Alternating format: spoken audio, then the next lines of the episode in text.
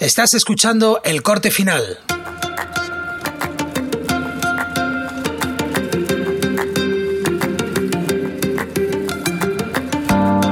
Os doy la bienvenida a El Corte Final, un podcast en el que hablaré de edición de vídeo, cacharritos para el filmmaker, emprendimiento audiovisual y cualquier cosa que sea interesante.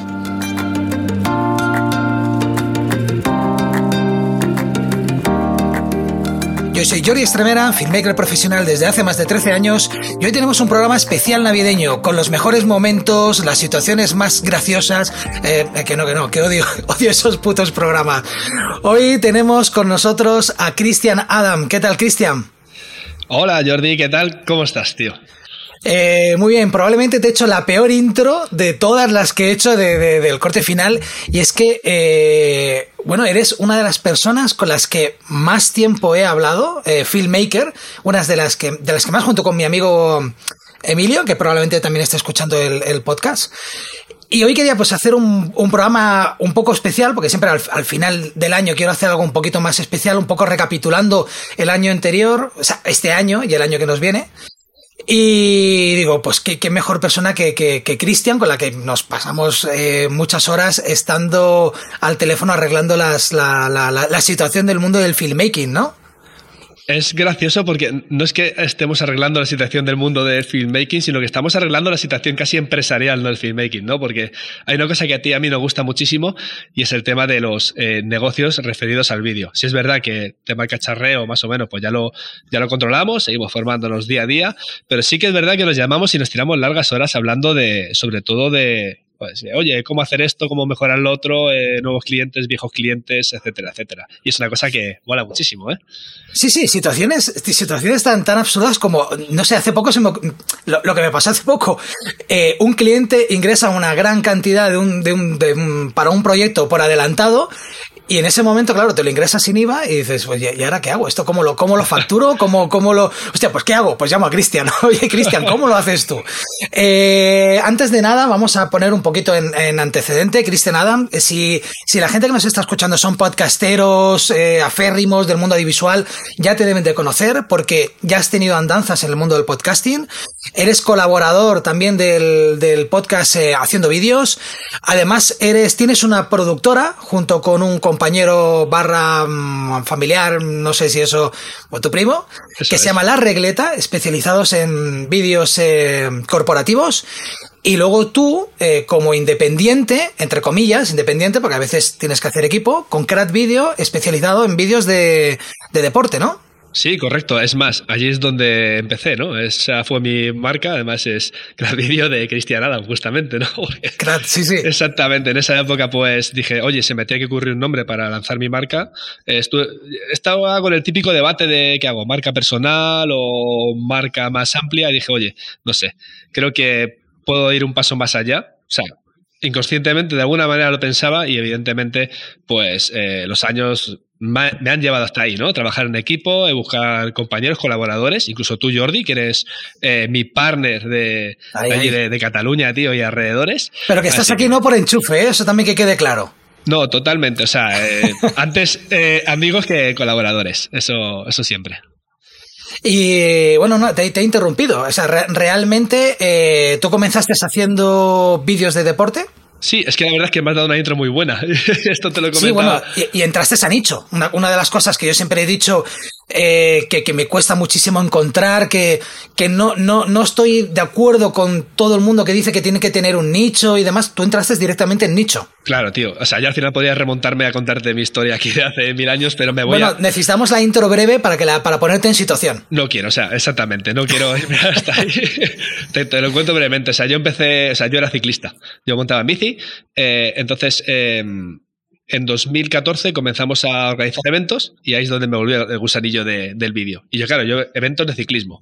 Entonces yo lo que veía era diciendo, joder, eh, yo conozco el nicho, esto lo podría hacer, eh, no digo que mejor, pero sí de una, de, desde mi perspectiva. Y fue, fue hacia ahí donde fui, ¿no? Entonces, ¿qué, qué fue? La, la, la, primera vez que tú te compraste una cámara, tú ya tienes algún referente, sabías lo que querías, eh, o pillaste la, eh, empecé a trabajar, la primera cámara con la que empecé a grabar, digamos, eh, más en esa época. Eh, fue una Nikon, recuerdo, y fue porque era la que había. O sea, era, teníamos un club deportivo en la que invertimos en material y una de las cosas que compramos era una cámara que hacía fotos y vídeo, punto. Pues creíamos que nos hacía falta en ese momento para generar contenido para, para, el evento. Y fue la primera cámara que tuve. Y luego directamente, en cuanto salieron las mirrorless, salté ahí. Yo siempre he sido una persona que he ido desde lo más básico eh, y he ido subiendo poco a poco porque creía que, o sea, que si podía hacer cosas con algo básico, sea, luego lo podía hacer con. Es decir, no sé si me explico. Si podía. ese, argumento, ese argumento está muy guay cuando, cuando lo estás viendo en perspectiva, cuando ya llevas unos años, ¿no? Pero la, realidad es que cuando empiezas no tienes nada. Cuando ya al no tener nada es, bueno, me tengo que apañar con lo que tengo. Totalmente, ese argumento es súper chulo, pero luego diciendo, oye, eh, no me compro un camarote porque no tengo ni un puto duro, ¿sabes? así, de, claro, tío. Pero, pero bueno, sí, o sea, eh, Lean Startup, como se suele decir por ahí en los negocios, ¿no? O sea, partir con lo básico, ver si funciona, ver si puedes generar ingresos y a partir de ahí poco a poco ir, ir invirtiendo eh, y pillando más equipo y no tener esa obsesión continua que la gente tiene, oye, que las cámaras, ¿qué te vas a comprar? Los objetivos, hay que... No, es decir, oye, ¿tienes el equipo que necesitas? ¿Puedes trabajar? Sí. Oye, que te sale un curro especial, puntual, oye, pues alquilar. Tampoco dejes estar aquí arruinando tegas por tres con cámaras de 3.000, 4.000, 5.000 pavos o objetivos, ¿no? ¿Pero tú alquilas mucho? Alquilo para situaciones especiales. Ahora que estamos aquí en el estudio, por suerte, pues eh, compartimos eh, material. Eh, Sergio, que es mi socio y yo, compartimos mucho material, pero sí es verdad que muchas veces coinciden grabaciones en las que tenemos que dividir y tenemos que, alquilar. Por ejemplo, la semana pasada tuve que alquilar una cámara, una, una Panasonic, una H5, porque era una grabación a tres cámaras y, hacía falta. Y coincidía justamente otro evento el mismo día, con lo cual no. para ocasiones especiales o para requerimientos especiales. Evidentemente, nosotros tenemos un equipo un equipo amplio, pero es un equipo mínimo, sigue siendo un equipo mínimo básico. Contamos con cuatro cámaras a lo mejor, pero claro, dos son iguales, otras dos no. Eh, entonces, para algún tipo de grabaciones tú sabes cómo funciona esto, que necesitas, oye, el tema del color, el tema de todo, ¿no? Porque, claro, trabajas con Sony y porque tú empezaste a trabajar con Sony y luego pasaste a. Bueno, no, no pasaste, añadiste eh, Panasonic y trabajas de manera híbrida. Sí, totalmente. O sea, yo ahora mismo tengo una Sony A7C súper básica, que digo que es la cámara que utilizo para reventarla en eventos, tal cual. Vale. sí, la, la GH5 es la que yo uso ahora en este momento para reventar. Ah, vale, pues yo la GH5S que tengo y la GH6 que tenemos eh, la utilizo para vídeos corporativos para cosas más cuidadas. Sí. para, grabar un poquito más de calidad cuando y tal. Cuando es un streaming que tienes que tener a mejor aquello encendido cuatro horas, venga, va, pues la GH5. Que la GH5 sigue siendo un. hasta hace un, año era mi, mi, cámara número uno y sigue siendo. O sea, que es la de reventar, pero porque, porque tienes que elegir una de las que tienes. No, y ¿sabes lo que pasa? Que eh, yo diciendo, joder, es que es la cámara perfecta para vídeo. En el momento que, o sea, yo cuando la compré, era diciendo, oye, es que, mm, a ver, también por precio, evidentemente, es una cámara que está cerca de los 2.000 euros, pero es una cámara perfecta para vídeo. O sea, es, es, brutal. Oye, ¿cuándo fue, o sea, tú empezaste a hacer tus vídeos para ti, supongo? Sí. ¿Cuándo fue ¿Te acuerdas? Es el momento, el, momento disruptor, el vídeo ese disruptor que te dice, que dices, hostia, a lo mejor me podría dedicar a esto. No sé si es en eh, la primera vez que cobras por ese vídeo, porque a mí me ocurrió, ¿eh? a mí fue la primera vez que me pagaron por un vídeo. No, la primera vez que una gran marca me pagó por un vídeo. Hostia. Porque hasta entonces simplemente me salían cosas, pero yo pensaba que era, bueno, como que, bueno, ha colado, esta vez ha colado, pero no va a volver a colar. Y cuando es una gran marca que pone dinero, dices, hostias, a lo mejor si... Este es el... Eh, aquí hay futuro. No, o sea, ¿Cuál no. fue tu momento? O sea, no, no, no he tenido nunca ese momento. Me estoy riendo porque es que no he tenido nunca ese momento, Jordi. Eh, creo que el, ha sido una cosa que ha ido muy despacio. He estado en el momento indicado, en el lugar indicado, y he conocido a las personas indicadas. Yo soy una persona de hablar, de establecer muchas eh, conexiones con personas, y, fue eso, conocer a una persona a la que siempre estoy muy agradecido, que me abrió las puertas. Esta persona trabajaba en una agencia y yo hacía mis mierdas para mí, y un día me llama y me dice, oye, eh, hay que hacer... mierdas a mí. Hostia. ha sonado a eso. Bueno, ya, lo, ya lo he comentado al principio, tú y yo nos tenemos mucha confianza, ¿vale? Entonces vamos, a, ver dónde ponemos esa, esa línea. Hostia, tío. No, no, y me acuerdo que me llamó y me dijo, oye, tío, hay que hacer un vídeo para un equipito de ciclismo y tal, y el presupuesto son 200 pavos y, tal. Yo estaba en mi anterior curro Y dije, venga, vale. Me acuerdo que fue un domingo, grabé 3, 4, 5 horas. El lunes había entregado el vídeo y me habían dado 200 euros. Y dije yo, Dios, qué negocio. Dije, qué negocio, chaval.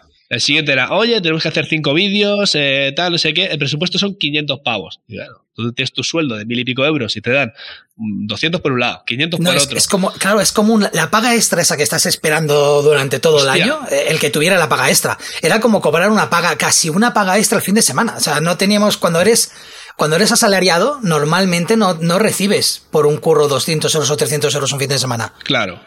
Por eso, por eso es muy es un problema eso, claro. Luego también. Sí, sí, o sea, tú, tú lo ves así, empiezas a sumar cuentas y dices, wow, flipas, tío, o sea, qué negocio, que luego no es la realidad. que luego la realidad me pido unas tapas, sí, sí, con lo que he hecho me pido unas tapas. No, no.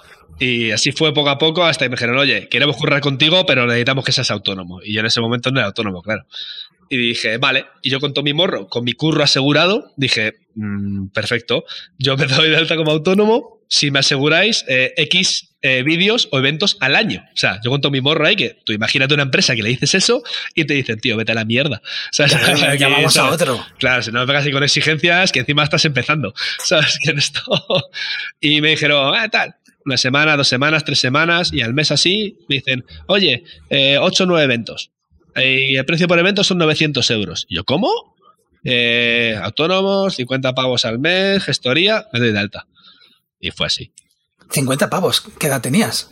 Eh, joder, te estoy hablando hace 4 o 5 años. Hostia, pues 50 pavos, no, ahora la ayuda me parece que están en 80, 90 euros cuando comienzas a ser autónomo, a partir de cierta edad, ¿vale? Ah, claro, es que creo que el año pasado estaba 60 por ahí. Bueno, sabes, estas cosas también van subiendo, seguramente. Claro, no sé, total, sí, como el IPC.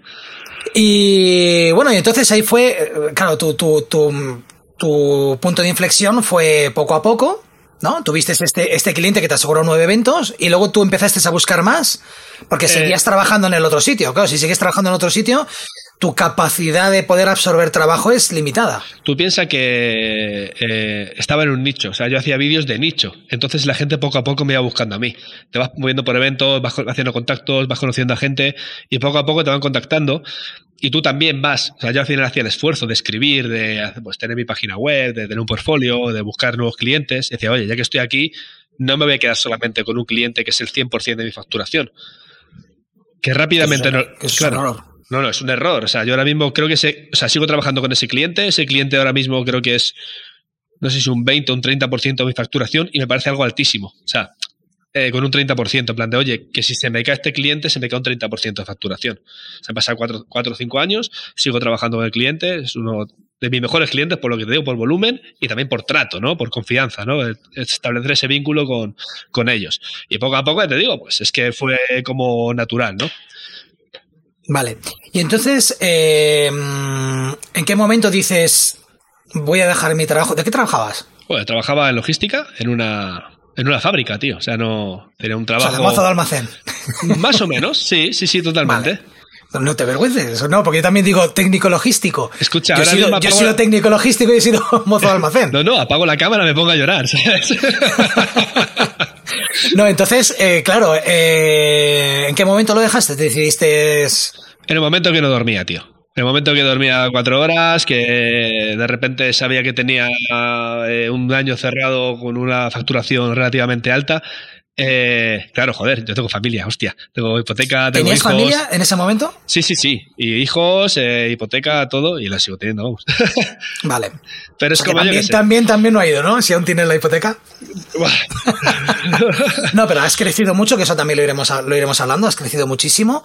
Eh, de dos, de estos dos últimos años, digamos, ¿no? Que es cuando has podido tener un, un despegue. Y en el momento en que tú dejas todo, eh, dejas tu trabajo estable y te pones en te metes en el vídeo, ¿tú ya tenías ahí asegurado una nómina? Eh, sí. O sea, tenía asegurado una facturación eh, anual. Lo que pasa es que llegó el COVID y me jodió todo. ¿Vale? Pero bueno, ya, ya yo estaba lanzado. O sea, ya era lo que había.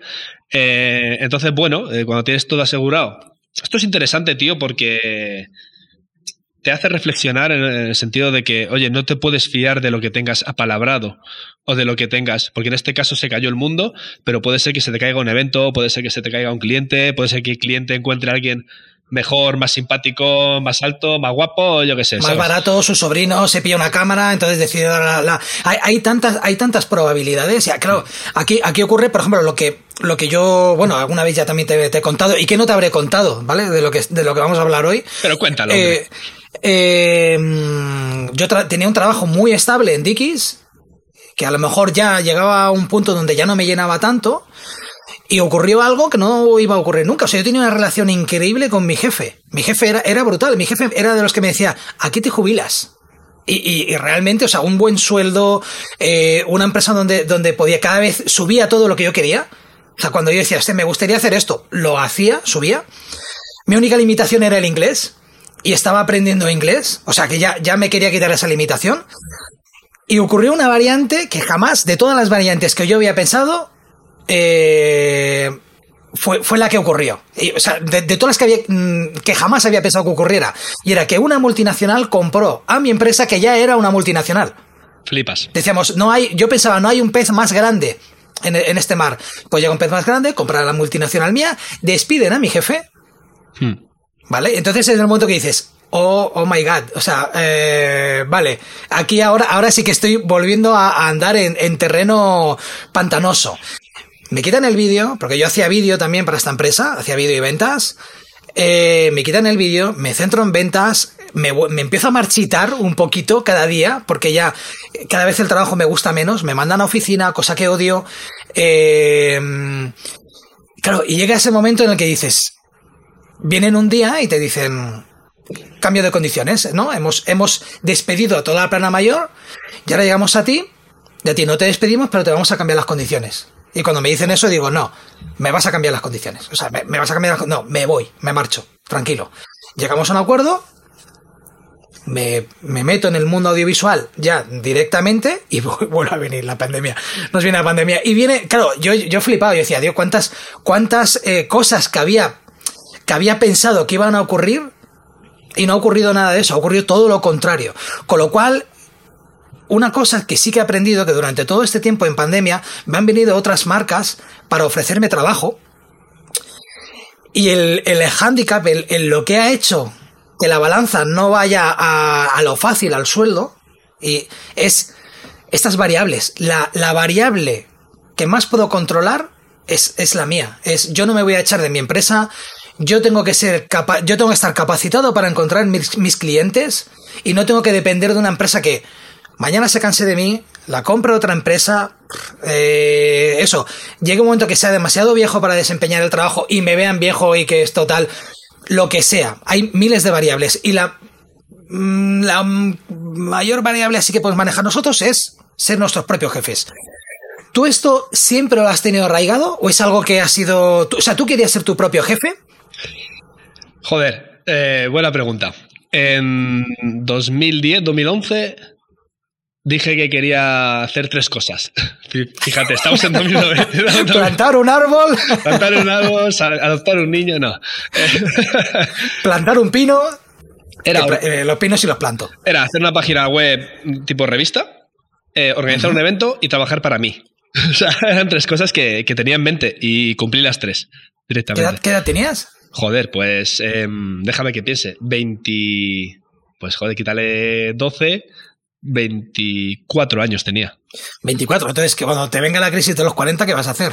Eh, no sé, pero es que no hay crisis ni a los 40 ni a los nada. Sí, yo creo que sí hay una crisis. De Bueno, a mí, claro, la crisis de los 40, no lo sé.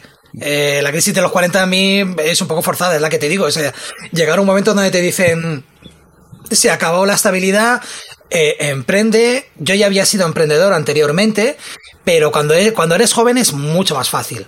Cuando vives en casa de tus padres es fácil. Joder, es fácil. Es muy fácil poner el reset a cero.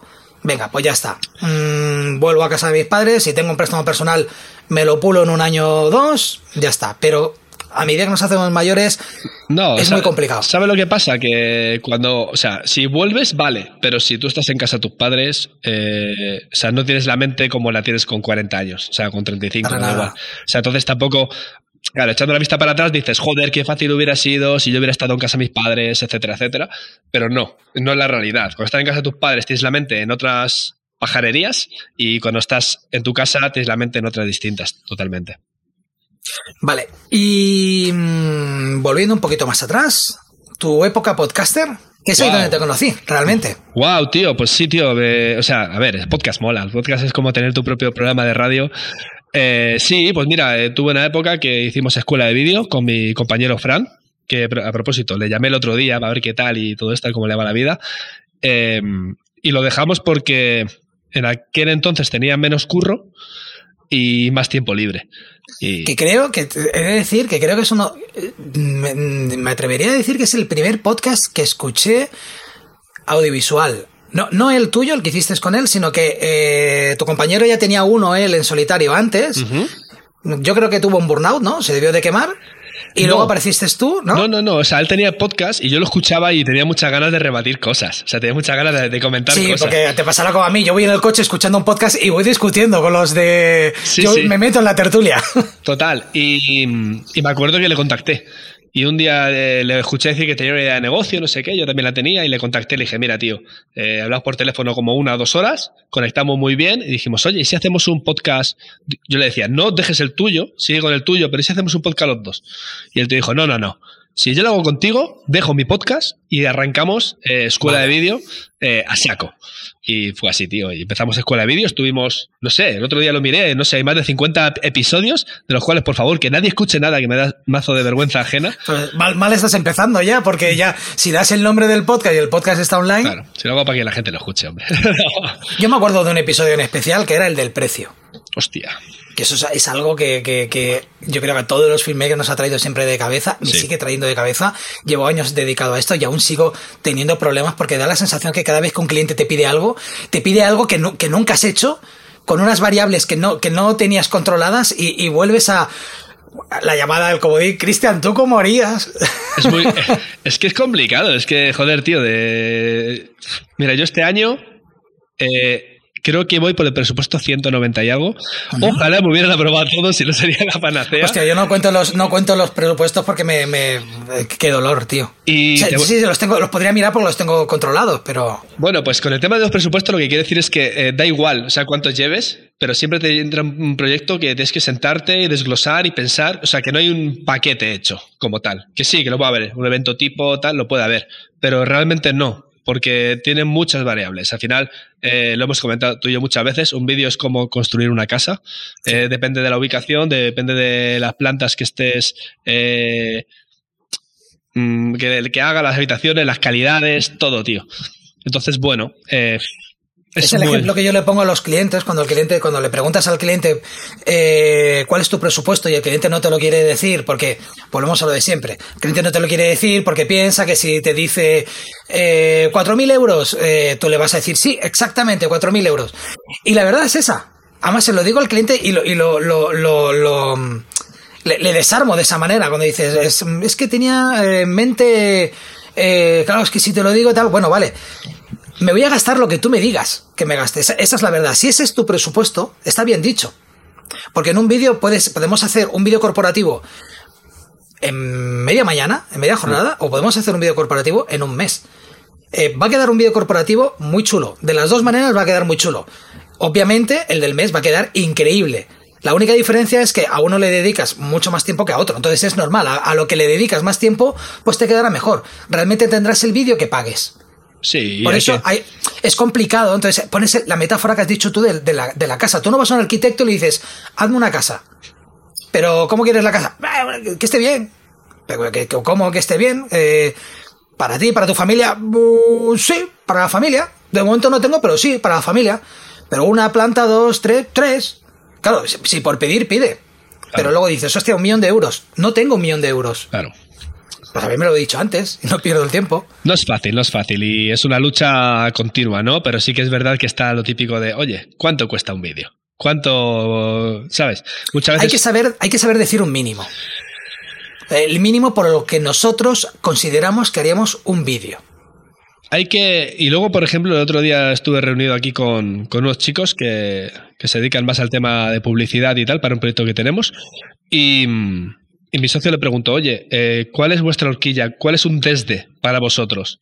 Y al final es que no lo saben ni ellos. Al final el cliente, tú le enseñas un trabajo, le dices, mira lo que somos capaces de hacer. Y el cliente dice, vale, ¿cuánto cuesta eso? ¿Cuánto cuesta eso? 40.000 euros, publicidad, pongamos, ¿vale?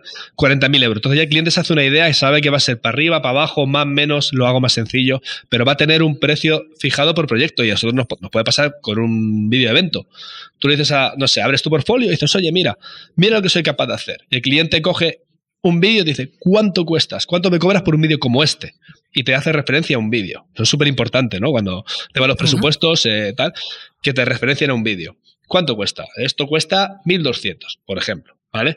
Pues mm, Vale, el cliente ya se, hace la idea y dice, vale, claro, es que aquí veo un dron, aquí veo varias localizaciones, a lo mejor yo lo podía hacer más sencillo o no, o es que ese precio que hay, ¿sabes? No lo sé, ¿sabes? Es, es complicado.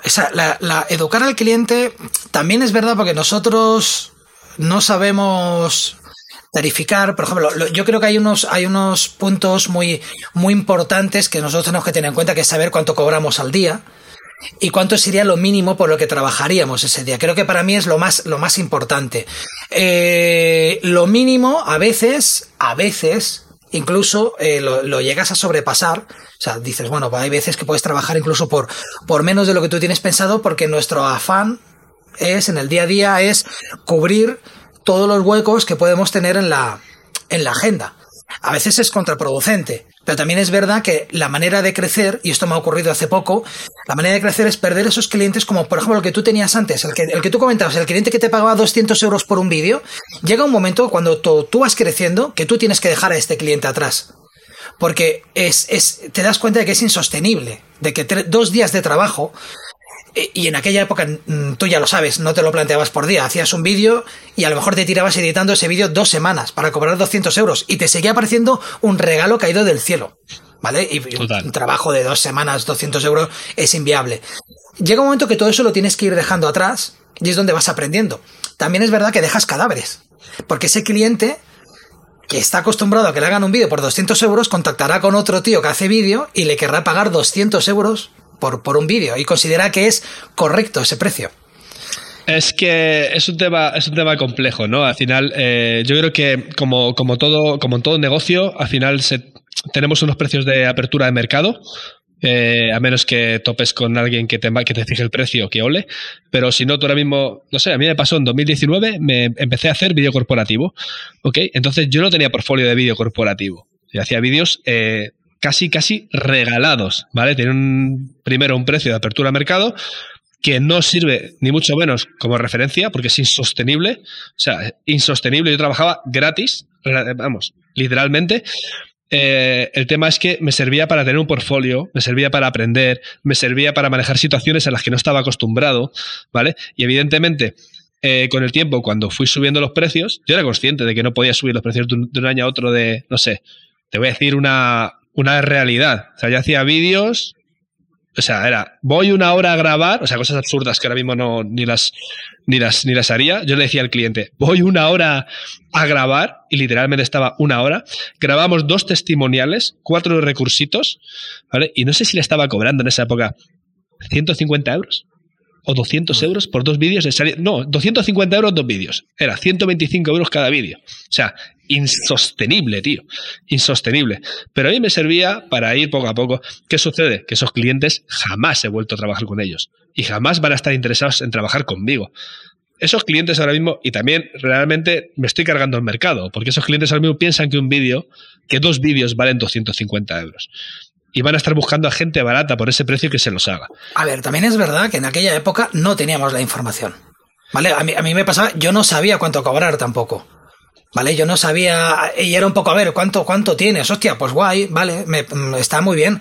Pero hoy en día sí que, mmm, coño, para eso estamos, estamos haciendo el podcast y para eso yo también me he escuchado mil podcasts, escucho, mmm, es una pregunta recurrente, cada vez que traigo a alguien al podcast es, siempre le pregunto por precio, porque, porque quiero saber en qué, en qué baremos estamos, estamos, estamos navegando, ¿no? Porque, no sé, o sea, el trabajo de filmmaker es lo que hemos hablado antes. Cuando yo tengo una duda, te llamo a ti, llamo a Emilio, llamo a mi otro colega. O sea, trabajamos solos y mm, a veces nos falta la otra opinión de otra persona con la experiencia de yo hice esto, o yo hice esto otro, o yo haría esto otro.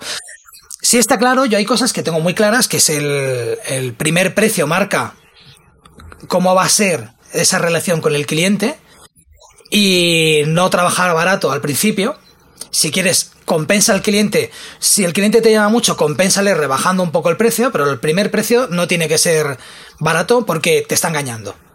Te está engañando seguro. O sea, a lo mejor él no lo sabe, o sí lo sabe, pero te, pero es que un día, un día deberíamos hablar, bueno, o deberías tratar este tema con alguien únicamente de precios, porque eh, es un tema súper amplio en la que podríamos contar, tanto tú como yo, mil y una experiencias y cómo, cómo ha sido la evolución esa de, porque claro, el subir el precio tiene una cosa muy, muy curiosa, que la gente dice, o sea, no se trata de, es que facturo el doble y trabajo el doble.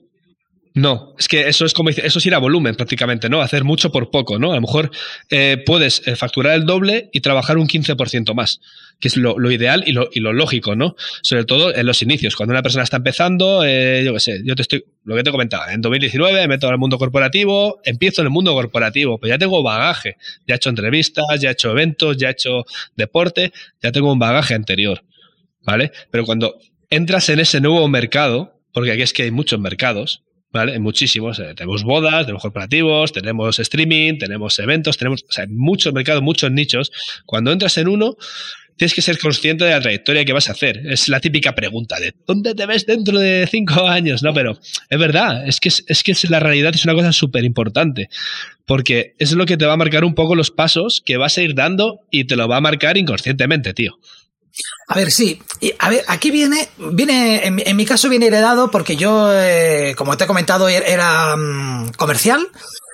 Un comercial funciona también con objetivos y con metas. Eh, hay objetivos a seis meses, a un año, a cinco y a diez años. Y, y, es así. Y hay veces que las reuniones te dicen, las empresas, las propias empresas te dicen, ¿dónde tenemos que estar dentro de diez años? Aquí. Para estar aquí, cada año hay que hacer esto, esto, esto y esto. Entonces es algo que tengo heredado. Entonces yo sí tengo un plan de negocio.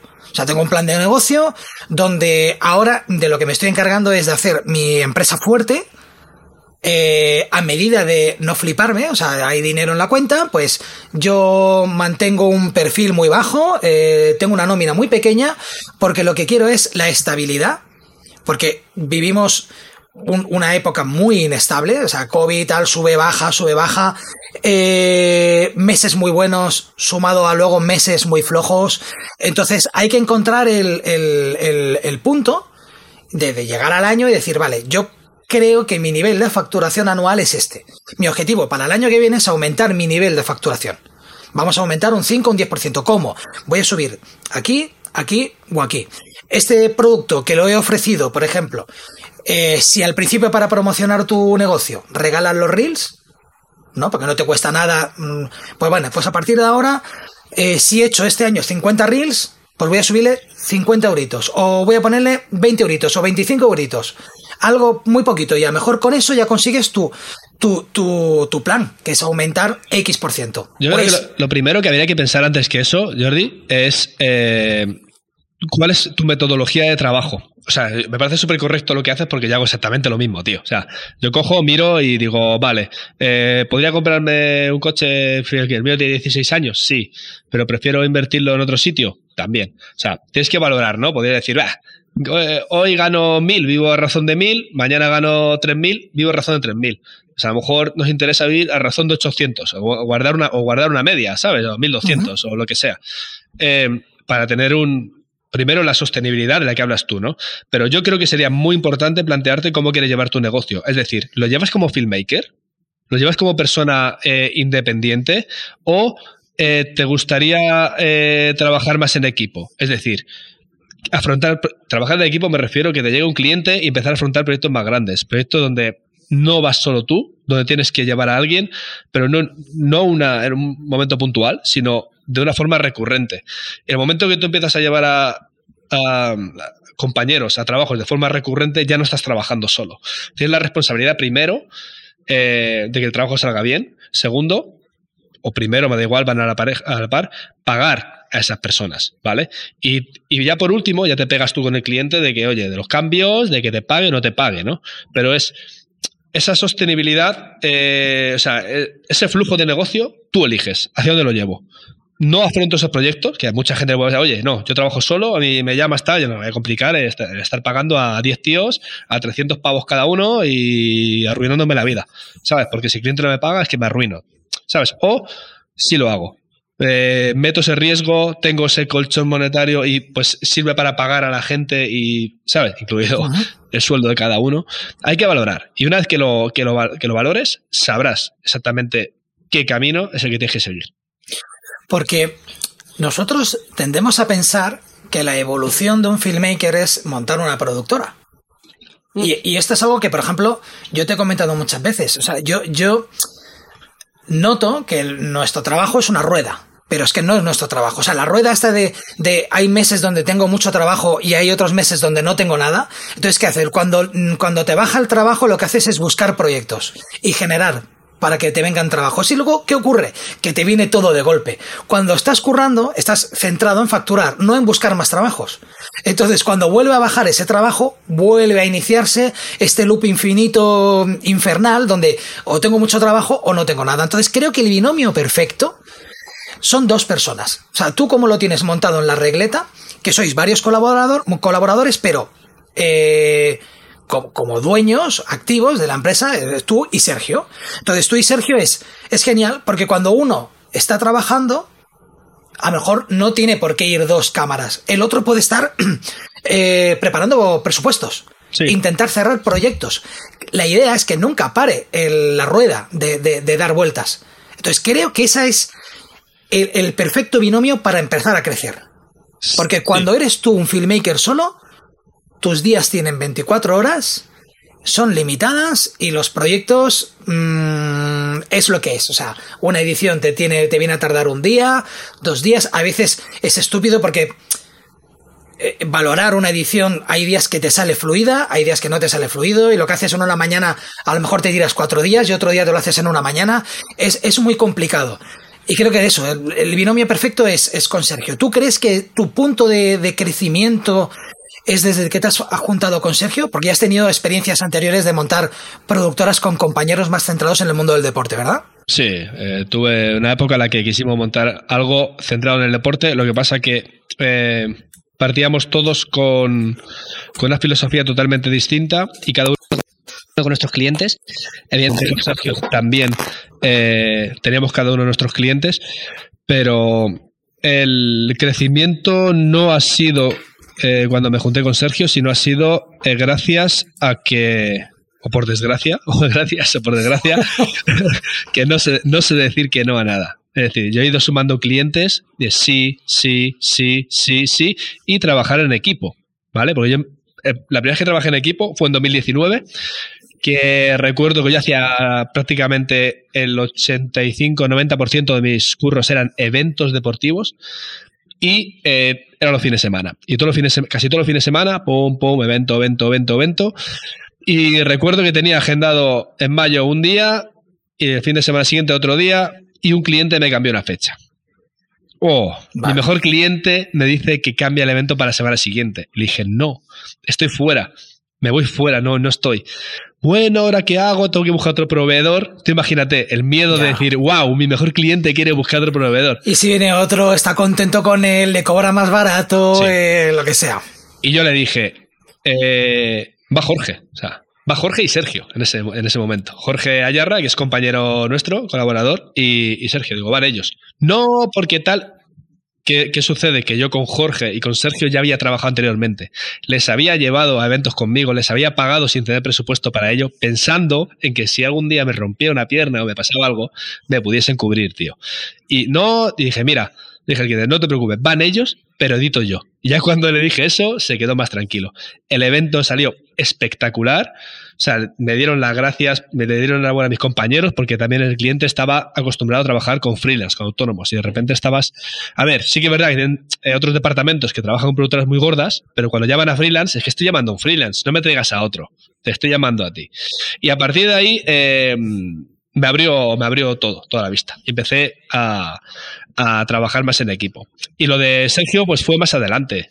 Sergio, cuando nos juntamos y montamos la regleta, directamente fue porque eh, necesitamos, eh, o sea, yo necesitaba una marca corporativa que no fuera CrowdVideo, porque CrowdVideo la gente entraba, yo empezaba a vender corporativos y cuando entraban los clientes decían, si es que solo haces bicis, solo haces bicis, tío. Y yo, no, mira, tengo estos trabajos aquí en oculto que no los pongo porque era, es muy de nicho, ¿no?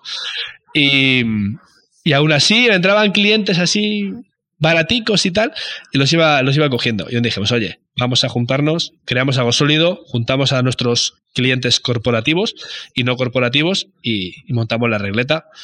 Él dejó su marca personal 100% fuera, lo dedicó toda la regleta y yo en cambio eh, tengo mi parte mi parte todavía. Bueno, miento, él todavía tiene su, marca, porque él se dedica a hacer mucho bodas y tal. Tiene su marca de boda, yo tengo mi marca de deporte, y luego tenemos en conjunto corporativo la regleta. Yo creo que esa es la clave, tío. ¿Por qué? yo, es esa, el, el, ya no nicho. Yo, yo creo que lo que yo haría sería segmentar. No, lo que yo haría no, no. Lo que yo hago es segmentar. O sea, realmente es.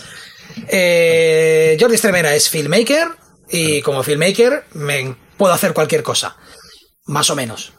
Y luego, si quieres encontrar un nicho, en vez de dejarlo todo y meterte en el nicho, creo otra segunda marca que ya no puede ser personal, porque ya no puede ser tu nombre, pero entonces sí que puedes montarte esa productora, eh, productora, entre comillas, eh, porque una productora, marca comercial, ya vemos Por eso, productora no es poner un nombre eh, que no sea personal a algo. Productora es cuando tienes colaboradores. Pero creo que esa está muy bien, esa es la clave, ese es el... Además Sergio, o sea, un familiar tuyo, que por cierto, ¿Sergio ya hacía vídeos o cómo fue esto? Sergio lleva haciendo vídeos desde hace 12 años o por ahí. antes que tú. Sí, mucho antes que yo, es más. Entonces, ¿puede ser un poquito la inspiración en su momento? Mm, yo le preguntaba. Le tío, ¿cómo se hace esto? ¿Cómo tal? Pero él siempre era él, su negocio, él era filmmaker. Y entonces, eh, joder, tío, yo soy Capricornio, macho. Soy súper, o sea, súper peleón con todo, súper cabezota y cuando me pongo con algo me pongo a fondo. Entonces yo me puse por mi cuenta. Fue un poco la inspiración. En cierto modo sí, pero yo tenía mis propias ideas en la cabeza, mi propio estilo, mi propia forma de hacer las cosas y, y siempre he sido muy consciente de que en este mundo eh, te tienes que, estés transformándote siempre. Y esto lo supe. Ahora sí que voy a volver para atrás y te vas a joder y te lo voy a contar. No, no, no, tira, tira. Sabes que así es el corte final, ya lo sabes, porque lo escuchas. En, en 2006 estudié fotografía con cámaras de carrete.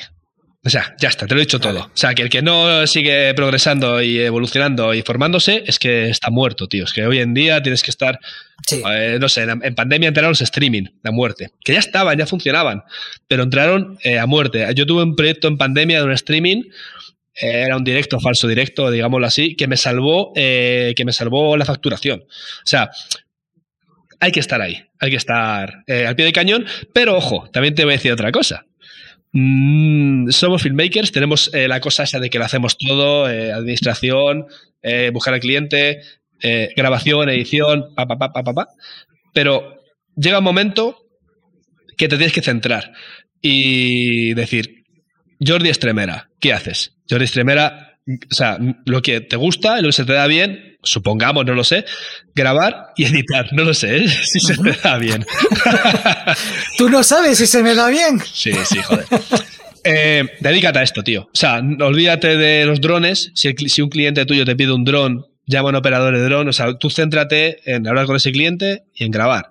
Y si editar crees que hay otra persona que lo puede hacer mejor, delega también la edición. O sea, hay que yo siempre lo digo, delegar eh, es muy importante, también es muy arriesgado, también te comes muchos marrones, también tienes que estar revisando, tienes que estar eh, invirtiendo un tiempo, pero creo que es súper importante, eh, primero para, para, para crecer y segundo para no volverte loco y no estar haciendo de todo, ¿no? El hombre orquesta.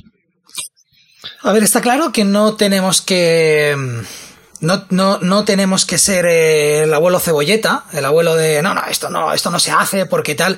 Eso, eso está claro porque yo he, renegado muchísimo del vídeo vertical y el vídeo vertical me está, me está entrando una facturación bastante seria. Tengo empresas que solo me contratan para hacer reels. Em, entonces ya me obliga a empezar a investigar qué es lo que se está haciendo en TikTok, tal, para poder adaptarme. Sí. Y, y, luego es verdad que cuando tienes el vídeo vertical lo tienes editado, lo tienes bien montadito, está, joder, tío, pues está, está de puta madre, cómo mola.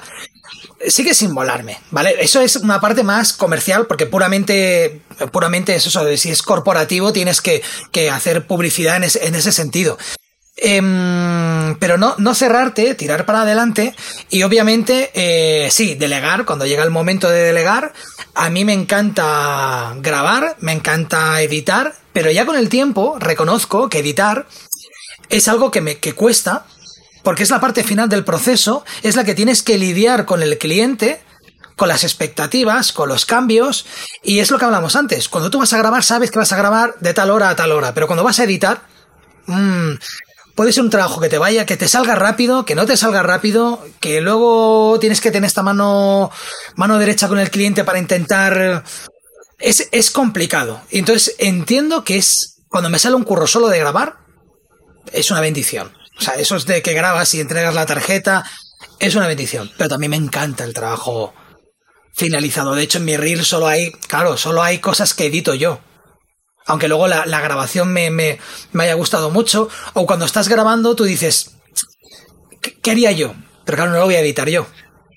Eh, a ver, también es una opinión, o sea, que es decir, oye, hay que delegar, es lo que te decía antes, que es una opinión, es mi, es lo que estoy haciendo yo, pero no todo el mundo tiene que ir hacia ese camino, ¿no? Y lo que comentas de los reels, evidentemente sí. O sea, yo soy bastante negacionista de eso, pero es que te obliga a estar ahí, porque te das cuenta que los clientes, evidentemente, te van a, te van a. De hecho, yo te he editado varios reels. Es que, claro. Escucha, y sí, y tendrá una parte de facturación importante, a ti, a mí, a todos, ¿no? Porque es que el mercado es por donde va ahora, ¿no? además eh, entra volumen, que es lo importante. O sea, un reel, o sea, al igual que un video corporativo te entra uno de una empresa, Sí. esa misma empresa te puede encargar muchos reels. Porque es, reel es algo de consumo rápido. Entonces, no podemos decir que no, no hago esto. Y es otra pelea con el precio, ¿eh? Porque dices tú, joder, eh, ¿qué, cobro yo? O sea, si empiezas a decir, vale, tengo proyecto hecho, ¿qué hago con eso? Claro, porque lo, porque lo entiendes, porque tú entiendes que no puedo cobrar por un reel lo mismo que, que por un vídeo normal, porque es algo que va a consumir, que va a durar 24 horas. Pero el trabajo es el mismo. Bueno, lo que te tienes que encargar es aprovechar esa jornada de grabación para sacar mucho material. Y entonces solo cobrar casi edición. Totalmente. Es más, eh, mira, te voy a contar una cosa. Eh, tengo un cliente que habitualmente me pide a final de año eh, que le haga unas facturas para el año siguiente, ¿vale? Para trabajos del año siguiente. Y yo digo siempre que esto es como vender mi alma al diablo, ¿vale? Pero bueno, es un muy buen, muy, muy buen cliente. Pues el presupuesto que me ha pedido, tío, es para hacer, joder, ¿cómo se llama? Los reels de, de YouTube.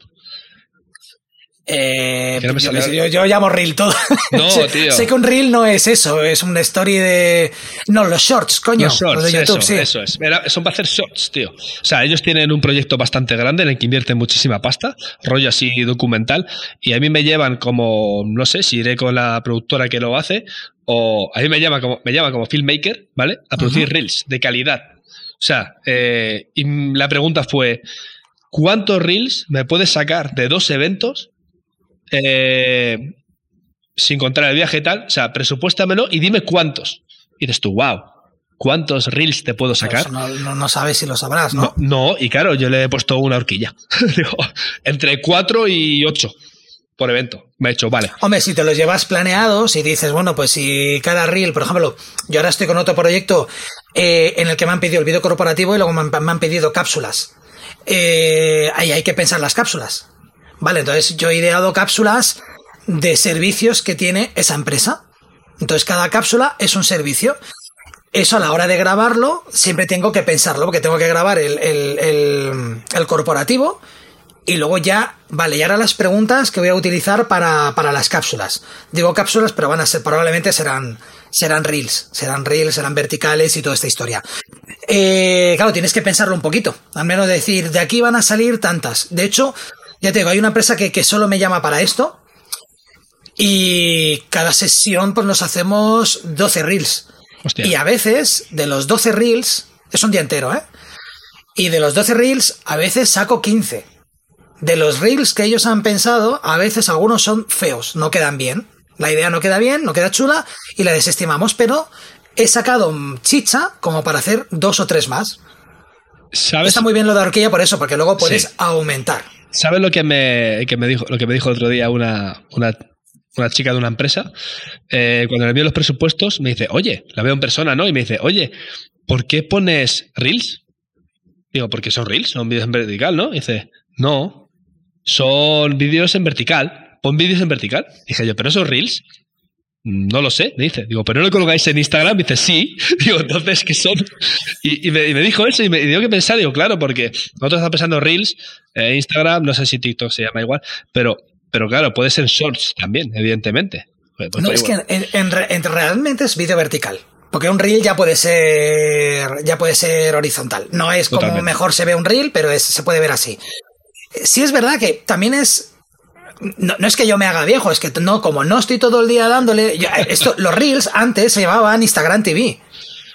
Y entonces eh, llegó Instagram y fusionó el Instagram TV, pues el Instagram TV era como vertical, no, era normal, horizontal, y luego tenías los, los stories que eran verticales, y luego ya lo fusionó todo, y ahora los reels son, pero, de hecho me pasó que tuve que llamar a un cliente eh, porque mm, está mejor estirar un poco piedras en mi propio tejado. Un cliente colgó un, en Instagram un vídeo de tres minutos y le tuve que llamar para decir, ¿cómo has colgado un vídeo de tres minutos en Instagram? Y me dijo que, pues eh, nada, pues en, la historia, cuando te metes, en vez de dar la historia, subes el vídeo y te lo, te lo carga. Ah, vale. Y yo como un idiota subía los vídeos o a Reels o a Stories. Y ahí va capado de tiempo. Vale, pues a veces el cliente te lo, te lo tiene que decir, porque tú no estás, no estás al día. Tenemos que investigar todo eso, tío, porque al final, o sea, eh, sí que es verdad que muchas veces. Eh, igual ya, pero pasa al contrario, eh, Jordi. está bien saberlo, pero un filmmaker no, no tiene por qué saber tanto de marketing. Normalmente, o sea, está muy bien saberlo, y a mí me encanta, me encanta, pero también es verdad que a veces te dicen, no, lo, lo quiero así. Pero, entonces, es que, claro, pero también puede pasar al contrario. Es decir, que el cliente, o sea, que tú hagas algo bien y el cliente lo suba mal. ¿Vale?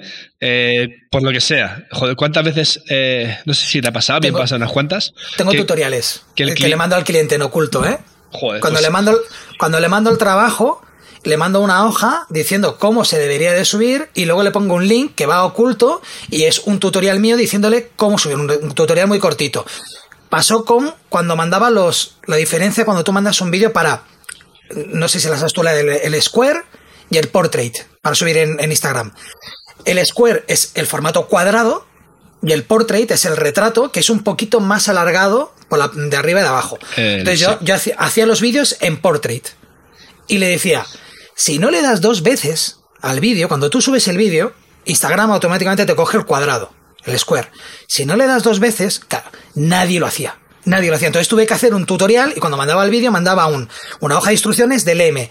Y además en esa hoja de instrucciones decía, si quieres subir el vídeo con máxima calidad, no subas el vídeo en 3G, porque em, por lo visto Instagram o los teléfonos detectan que cuando no estás subido a una red wifi, te sube el vídeo en peor calidad. Hostia, macho. Entonces que estar enganchado a una red wifi. Entonces eh, le puse le, pones unas cosas, una serie de, cosas para que el cliente suba bien el vídeo. Interesante. ahí sí es esa parte que tú dices, sí, que tienes que saber también qué es lo que haces. Pero sí que es verdad que tío, yo no estoy todo el puto día viendo. Como cuando el otro día un cliente me decía, quiero vídeos, ¿cuánto me cobras? Porque necesito vídeos virales. Tienen que ser vídeos virales. Flipas, ¿eh? Hostia, tío. No, solamente tienes, solamente tienes que cobrar por la idea, no me jodas. Es que. Ya, tío, pero aunque tengas una buena idea, un vídeo viral. O sea, tú eso no lo puedes. Cuando yo he sido músico, eh, eh, yo no me he preguntado cómo puedo hacer una canción de éxito. Sí, la canción de éxito es una conjunción de muchas cosas. Y una de ellas muy importante es que haya una discográfica detrás que pague para que tu canción suene mucho en la radio.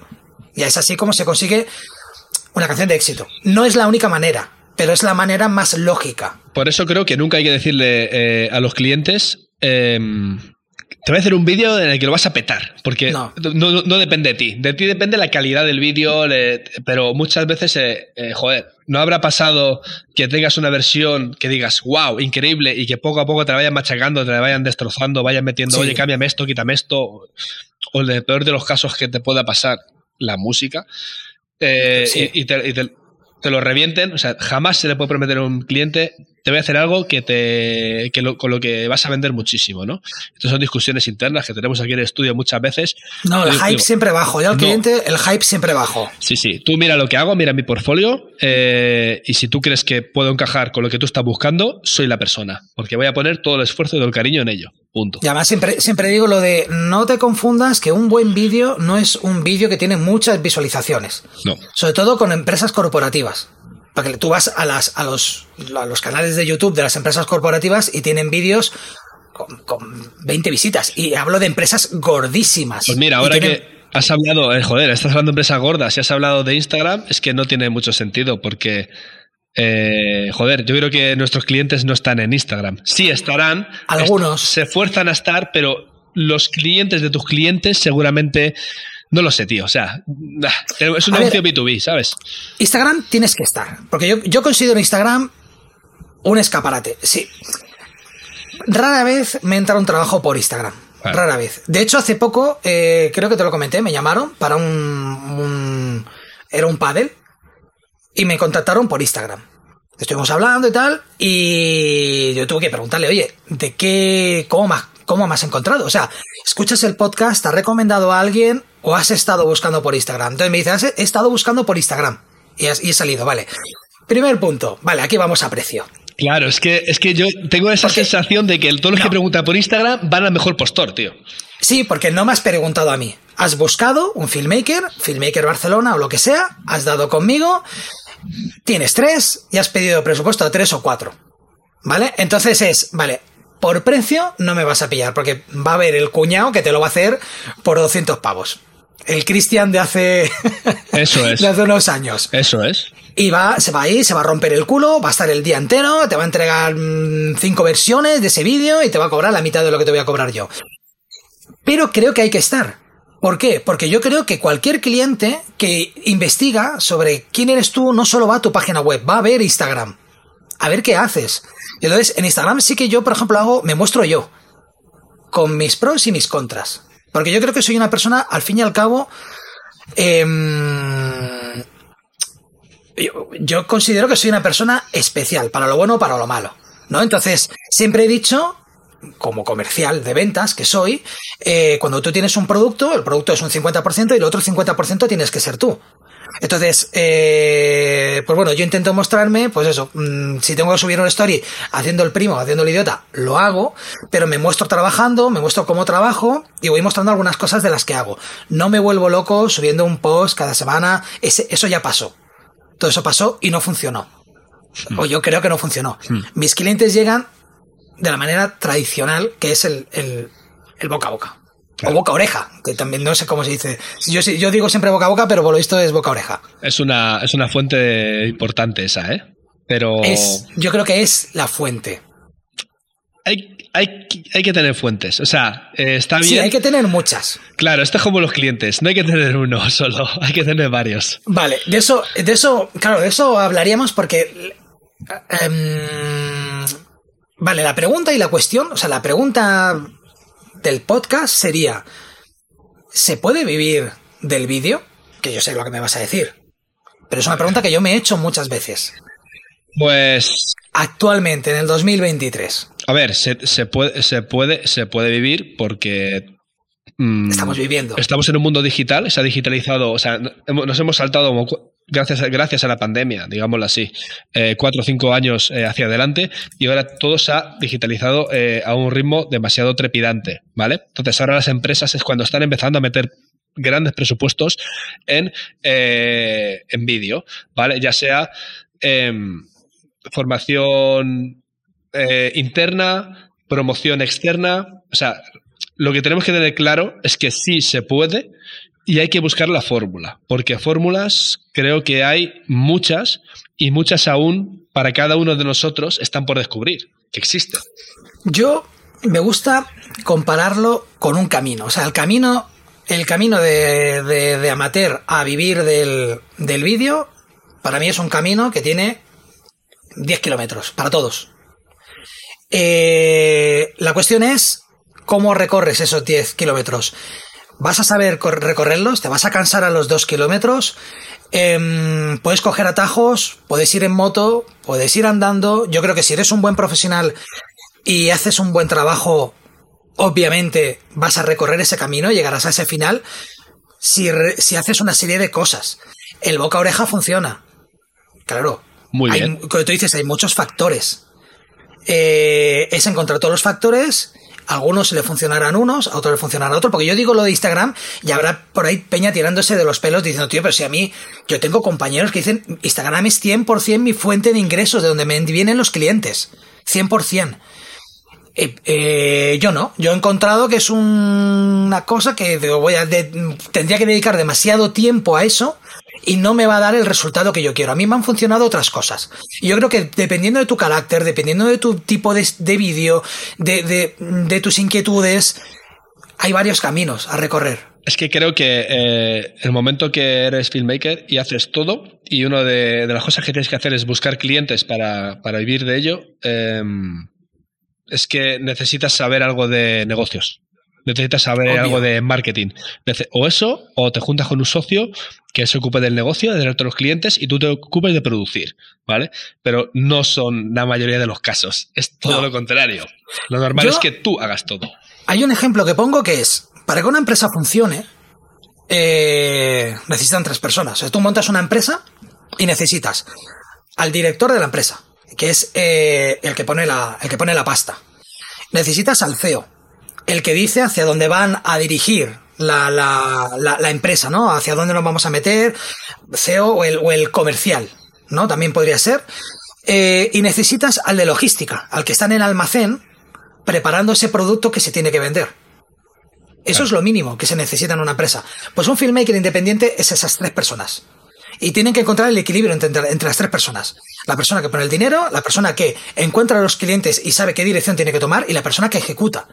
Entonces, es normal. Tienes que encontrar un equilibrio. No puede haber una deficiencia. Si eres muy malo haciendo vídeo. Sí, si eres muy malo haciendo vídeo, siendo comercial.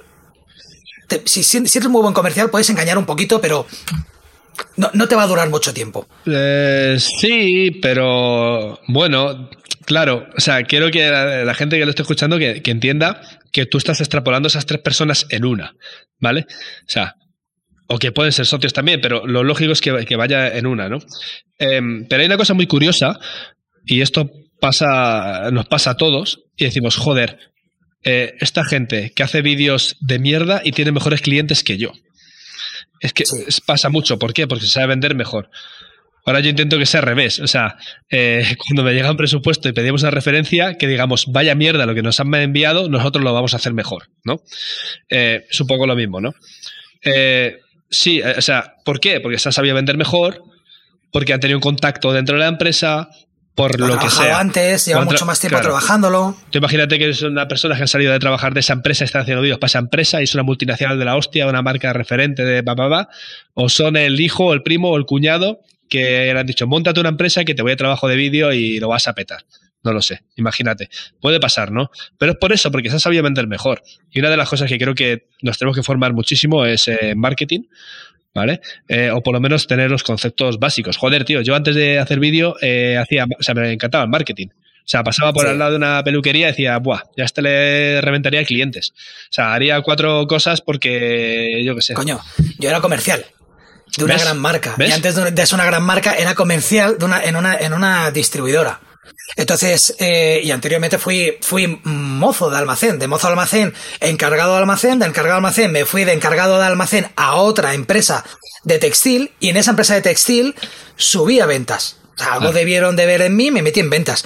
Y una cosa que aprendí, que, que, a mí me, como, como, tú, me flipaba el marketing antes de pensar que eso era marketing. el, el analizar la venta cuando tú enseñabas muestrario y tú enseñabas, eh, eh, enseñabas las colecciones a los clientes, analizar por qué un cliente compraba una cosa y otro cliente compraba otra. O cómo tú podías reconducir la venta para que a un cliente le fuera atractivo lo que tú... O sea, porque un buen comercial no trata de vender todo lo que tiene. Un buen comercial trata de vender lo que el cliente necesita. Porque tú lo que necesitas es que ese cliente consuma lo que tú le has vendido rápido, bien, gane dinero y en la campaña siguiente el cliente te vuelva a llamar, quiera volver a verte. O por tu experiencia, por la experiencia que tú le das, la resolución que tú le das al cliente, siempre estás disponible para el cliente, es agradable hacer un pedido contigo y porque eh, comercialmente lo que le has vendido le ha funcionado.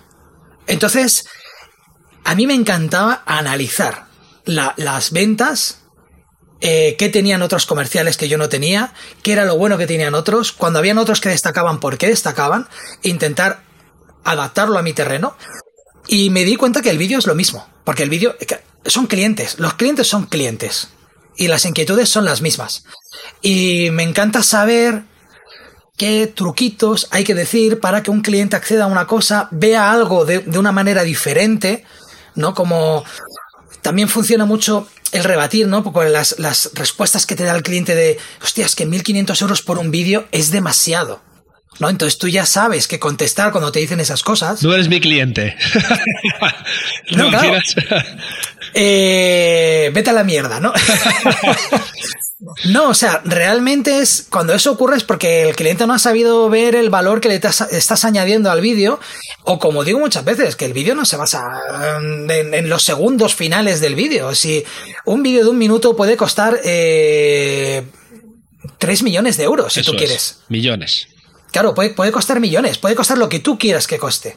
Entonces, ¿qué necesitas? ¿Cuánto tienes? Y vamos a ver cómo podemos llegar a ese punto. Mira, nosotros somos eh, súper técnicos, nos, encanta eh, pues que, cada, o sea, que el audio esté bien, que el vídeo esté bien, que el color, o sea, nos focalizamos en todos esos detalles técnicos, pero el cliente realmente eh, mira otras cosas, ¿no? Y esto lo hemos hablado muchas veces tú y yo. El otro día, mi mejor cliente, no, uno de mis mejores clientes, no mi mejor, es uno de mis mejores clientes, me dijo una cosa. Ellos tienen varios departamentos en la empresa y estaba, estaban hablando de mí, justo uno de un departamento con otro y dijo, una cosa buena de Christian es que aparte la calidad es rápido en las entregas de los vídeos. Ojo, ¿eh? O sea, para que veas, ahí es cuando analizas y dices tú, joder. O sea, yo aquí enmerándome, sí, bueno, a nombrar la calidad, pero lo más importante para ellos es que eres rápido entregando un trabajo. Es decir, que no te dirás 10 días para entregar un trabajo, sino que a lo mejor en 2, 3, 4. Otro de mis muy buenos clientes me decía lo mismo. Dice, es increíble, es que en dos días eh, tenéis el vídeo hecho. Bueno, Claro, cada uno, cada uno tendrá su, su mm, a ver, yo, es como todo. A mí, yo normalmente nunca digo que no a los deadlines. O sea, cuando un cliente me dice necesito el vídeo, me ha ocurrido, necesito el vídeo para mañana. ¿Pero qué me estás contando? Sí, sí, para. Mm, rara vez le digo, no, no, porque yo me pongo la situación del cliente. A ver, ¿cuál es el motivo? ¿Por qué lo quieres para mañana? Lo necesito para mañana por esto. Vale. Así nos hemos comido noches editando marrones, eh, úlceras, eh, pero tiras para adelante. Por suerte no ocurre con todos los clientes. Exactamente. Porque también, también es verdad que una edición, una edición currada lleva su tiempo, no la puedes tener al día siguiente. Al día siguiente mola decir, hasta que no estuvo aquí eh,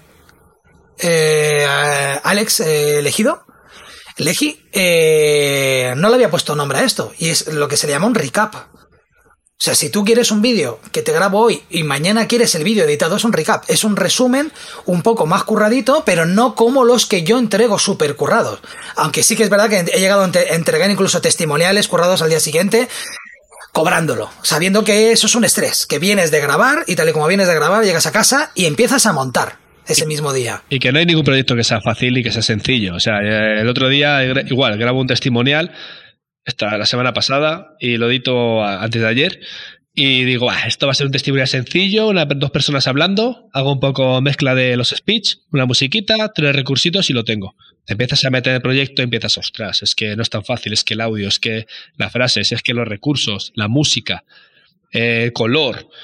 Y de repente dices, lo que pensaba yo que iba a tardar eh, dos horas, he tardado cuatro o seis. Sí, porque la música ya cada vez eh, a mí ya me cuesta cada vez más, ¿eh? Encontrar la canción idónea. ¿Dónde buscas tú? Arlis, Audio y Envato. Vale. Yo busco en Arlis, Audio igual, y luego Premium Beat para algunas cosas muy concretas. Premium Beat es para pagar directamente por, la, por el audio, ¿verdad? Pagas por la canción, está bien porque luego te bajan los loops y tú la puedes modificar, la puedes crear, o sea, está en la leche. Epidemic también tiene eso. Sí, claro, lo que pasa es que el, tema, yo lo, que más me preocupa de todo esto son las licencias, ¿vale? Epidemic no sé qué tipo de licencias tendrá, eh, pero, por ejemplo, o sea, la, única que vale, por ejemplo, para televisión es eh, Arlis el resto es audio, tienes que sacar licencia específica para televisión y te cobran un X aparte y Premium Beat, no sé si te sale eh, una pista para televisión a 300 euros más o menos. Claro, pero es que el problema es, eh, a mí me gusta trabajar con la libertad de que, luego le pase lo que sea al, vídeo. O sea, si mañana el vídeo sale en televisión, porque sale en televisión. De hecho, una de las cosas que cuando yo decidí entrar en Epidemic y Arlis era que Epidemic era muy ambiguo y además te decía, si tu vídeo va a tener mm, tantas visualizaciones, es esta licencia. tal, pero tú eso cómo lo sabes, no, no sabes si el cliente va a hacerte un vídeo viral. Y Arlis era la única que incluso te permitía el remix. Y eso eso has de pillarlo con pinzas, porque el remix es lo que nosotros hacemos. Coger un vídeo, o sea, coger un audio, cortarlo, hacerlo más pequeñito, tal, meterle un reverb, eso es un remix. ¿Vale? Entonces, eh, Epidemic, en principio, no decía nada de... en el momento cuando yo empecé, si yo me decidía con una o con otra. Y no sé, lo que pasa es que como siempre buscamos la música en los mismos sitios, también ocurre que, que, que bueno, hay un momento que, que te aburre, que te aburre estar escuchando. Ya hay canciones que te suenan, no se sabe si las has usado en otro proyecto o no. Eh, es complicado. O las has escuchado 50 veces en la búsqueda, claro, es que no, no lo sabes. Buah, es que es, es una historia. De la música es una historia, por eso eh, a ver, una de las cosas, sí que es verdad que si sabes que vas a tirar de Arlis, te, sí que va a ser muy ambiguo todo, pero sí que es verdad que si el cliente te dice, eh, lo voy a utilizar eh, para televisión, o sea, está bien hacer esa pregunta. El proyecto también coge otro tipo de magnitud, ¿no? Tú también tienes que preguntar, vale, pero es para alguna cadena concreta, mándame los requerimientos de las cadenas donde lo vas a donde lo vas a eh, emitir. el año pasado hice un trabajo para Aragón TV y era como eh, proyecto de MXF con ocho pistas de audio y se lo dar tal cual, ¿sabes? Entonces, eh, no es lo mismo hacer un vídeo en estéreo todo, mandárselo en MP4, en punto .mov tal, que no, de MXF con ocho pistas de audio en orden tal.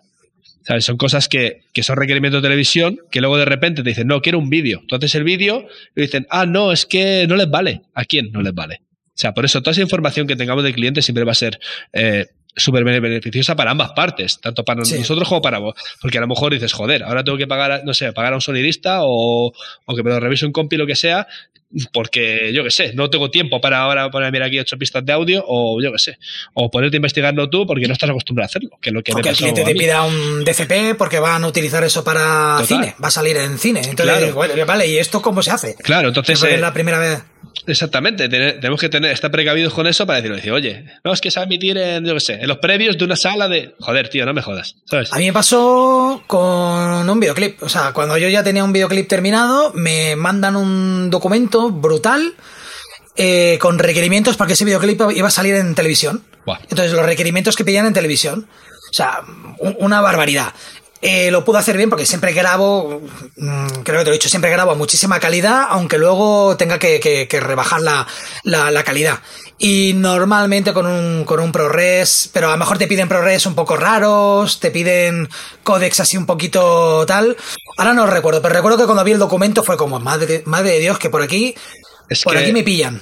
Iba a mirarlo, pero me, voy a liar a buscarlo ahora y no, no voy a centrar. Tengo un compañero que le pidieron unos requerimientos de, de vídeos exportados en MP4 con no sé qué historias, que me hizo la consulta, me, dijo, oye, Cristian, ¿tú sabes esto? Y yo lo vi y dije, no tengo ni idea de lo que te está pidiendo el cliente. O sea, y eran cosas muy técnicas. Me puse a investigarlo y sí que hay algo por ahí muy concreto, pero dije, mira, eh, pregúntale o llama. Y normalmente el cliente tampoco sabe. Es porque eh, el cliente ha ido a llevar el vídeo a un sitio y ese otro sitio le han dado un, documento. Claro. Y el, y el cliente te lo vuelve a mandar. Y tú lo ves y dices, hostia, tío, es que esto yo no, no lo entiendo. No, no entiendo de, de qué va esto. No, no, era una cosa súper compleja. Es más, incluso para buscar información en Google, que mire esto, esto qué será, tío. O sea, no hay casi información, apenas, apenas. Sé que había algo, que había diferentes eh, tipos de MP4, no sé qué tal, con unos códex súper raros, pero digo, es que no hay ni siquiera información en, Google. O sea, cosas súper súper extrañas, tío. Y entonces, a ver, vamos a recapitular. ¿Cómo ha ido, cómo ha ido este 2002? 2022. Este es, este es un episodio es un episodio navideño. Entonces, tenemos que recapitular. Tío, eh, y el gorro de Navidad. Ni el gorro ni nada, tío. Es que no, no. Yo tampoco, ¿eh? eh, eh y a mi gorro sí que me haría, sí que me haría falta. ¿Cómo te ha ido este 2002? ¿Y cómo crees que va a ir este. Perdón, 2022, tío. Es que lo, has dicho dos veces, has dicho dos veces ya, digo, no, digo, no se escucha. No, no, no, 2022. Eh, y, el, y como ves este 2023, con esta famosa recesión que parece que. A ver, es que. ¿Tú hueles? ¿Hueles esa recesión? No lo sé. Eh, todo, el mundo, todo el mundo lo dice, pero eh, seguimos estando en el mundo digital. O sea, esto es como todo. Las recesiones siempre hay quien pierde y quien gana. Yo creo que a nosotros nos afecta, como a todo el mundo, nos afecta la, subida de, las cosas. Sí, pero creo que ahora mismo el mundo del vídeo está un poco en la ola, ¿vale? Pues por eso mismo, pues que es todo digital. Ahora, hay que cambiar un poco la perspectiva, hay que abrir la mente, hay que, pues eso, hacer vídeo vertical, ¿sabes? Pero, pero todavía estamos, todavía estamos ahí, hasta que de repente, yo qué sé, eh, no lo estemos, no lo sé. 2022, muy bien. O sea, muy bien. Eh, el crecimiento ha sido brutal respecto a 2021 y lo que nos ha obligado ya a... Que tampoco era muy difícil, ¿no? Tener un mm. crecimiento... Mm, de 2021 a 2022. Bueno. A ver, yo este, este ha sido el... Ha sido el mejor año desde que me dedico al filmmaking. Este ha sido el mejor año de toda mi historia. Tampoco es complicado porque mi historia ha ido creciendo excepto por la, la, pandemia. ¿Vale? Pero sí que es verdad que ha habido un subidón y el año no empezó bien. En mi caso no empezó bien, pero termina muy bien y el 2023, si no ocurre nada, pinta muy bien porque hay muchos proyectos que se van a, van a terminar en 2023. Con lo cual, cuando hablan de esa recesión, yo personalmente, y voy a, voy a tocar madera, yo no la veo. Yo tampoco, pero es por lo que te comento. Yo creo que ahora mismo hay empresas que se van a ver beneficiadas, otras, otras no. Yo creo que nosotros, si lo hacemos bien y tenemos un mínimo de cabeza, podemos salir beneficiados, ¿no? De, de este mundo, ¿no? Porque al final tú piensas que todas las empresas para no perder necesitan reforzar, necesitan crear, necesitan hacer cosas. ¿Y a qué recurren? Eh, foto, vídeo, tal, imagen. O sea, mi imagen tiene que ser la mejor porque tengo que seguir vendiendo, tengo que tal, o sea, la gente, si dejo de vender, hay que reforzarlo, se crean, se destinan partidas que antes a lo mejor eran más bajas, entonces de repente hay más dinero para hacer. Eh, de hecho, el kit digital, no sé si te ha afectado a ti. Eh, ¿Afectado en qué sentido? En positivo. Porque a mí eh, me han salido trabajos por el kit digital. Y aunque el kit digital no está reflejado que puedas hacer vídeos, el kit digital es para páginas web y demás, eh, sí que han salido productoras que, o agencias de marketing que en sus proyectos están hacer páginas web a empresas que, han pedido el kit digital y va incluido el vídeo. Entonces a mí me pagaría la, la, la, la agencia. Pues tío, el otro día eh, estaba hablando con Guillermo Tena. Si todos los podcasters le conocerán, seguro. O sea, tú le conoces eh, por teléfono y le hice esta pregunta. Dije, tío, ¿el kit digital nos, nos afecta? O sea, y no lo tenía tan claro. Yo creo que es. O sea. Indirectamente sí. Tiene que haber como un vacío legal ahí raro, ¿sabes? Algo, no sé, que te lo cuelen como dices tú. Vídeo de página web. Pero, wow, a mí no, ¿eh? O sea, eh, no, no, no vídeo de página. Claro, eh, el kit digital es para renovar, por ejemplo, la página web. En mi caso, yo como soy freelance, yo he pedido el, la ayuda. Yo también. De, como, buen, como buen español, yo pido la ayuda y eh, aunque no la necesite. Y yo lo voy a hacer con, con, con la ayuda, lo tengo claro, que es algo que quería hacer desde hace, tiempo, pero de momento no le había dedicado ni tiempo ni, ni dinero. Yo utilizaré para hacer publicidad y quiero ver qué tal funciona. Y si funciona, continuaré. Pero yo al menos ese, ese dinero de kit digital lo voy a dedicar a esto. Otra empresa hará una página web. Y hará una página web tan completa, claro, que necesitará un vídeo. Y es ahí donde yo he entrado. Hostia. Y me, han venido varias. Pensaba que, que pero ves, eh, los, los, ingresos nos llegan de, de, de, vías diferentes. No, no, no, o sea, no. Eh, te escuché decirlo en otro podcast, que te había entrado algo por ahí, pero mm, yo creo que no, o sea, a mí no.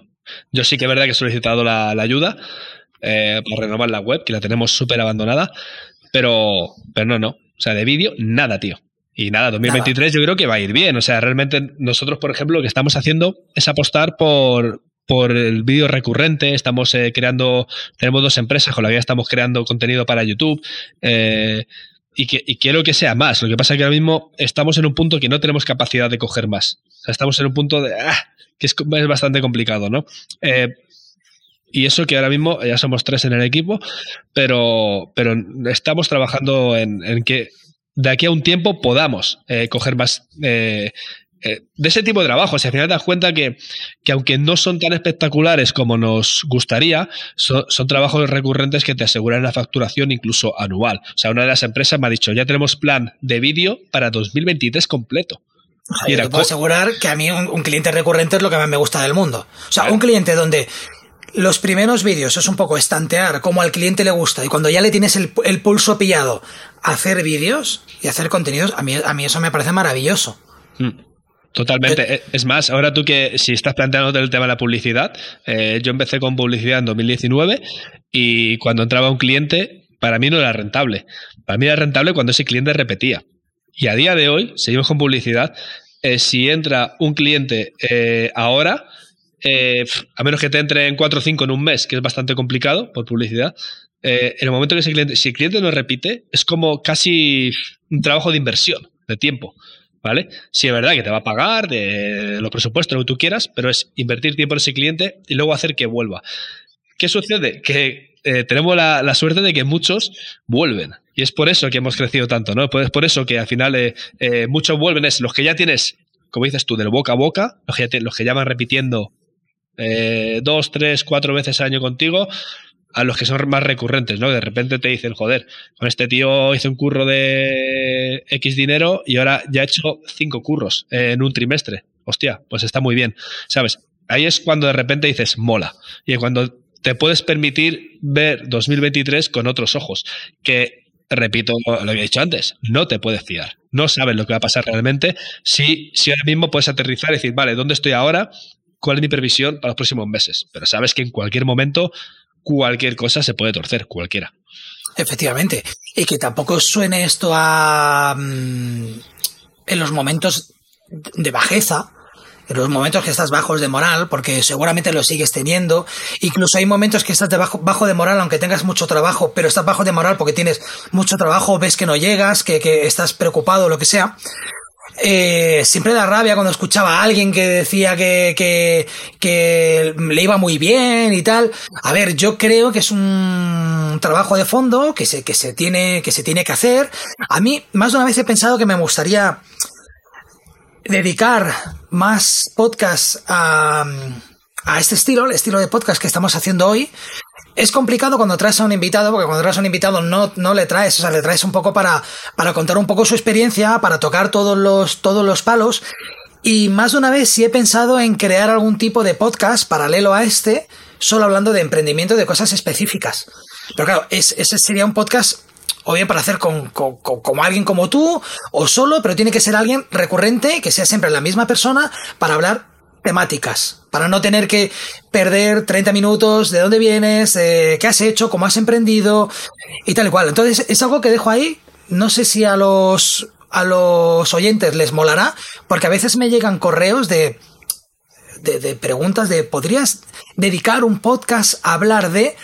Pero es, es, muy complicado dedicar un podcast a hablar de cuando traes a un invitado. ¿Puedo decir lo que pienso? Sí, claro. Vale. Tú sabes ¿Te imaginas? No, no. No, tú sabes, no, puedes. no, tío, ¿estás loco? Me mutea ahora.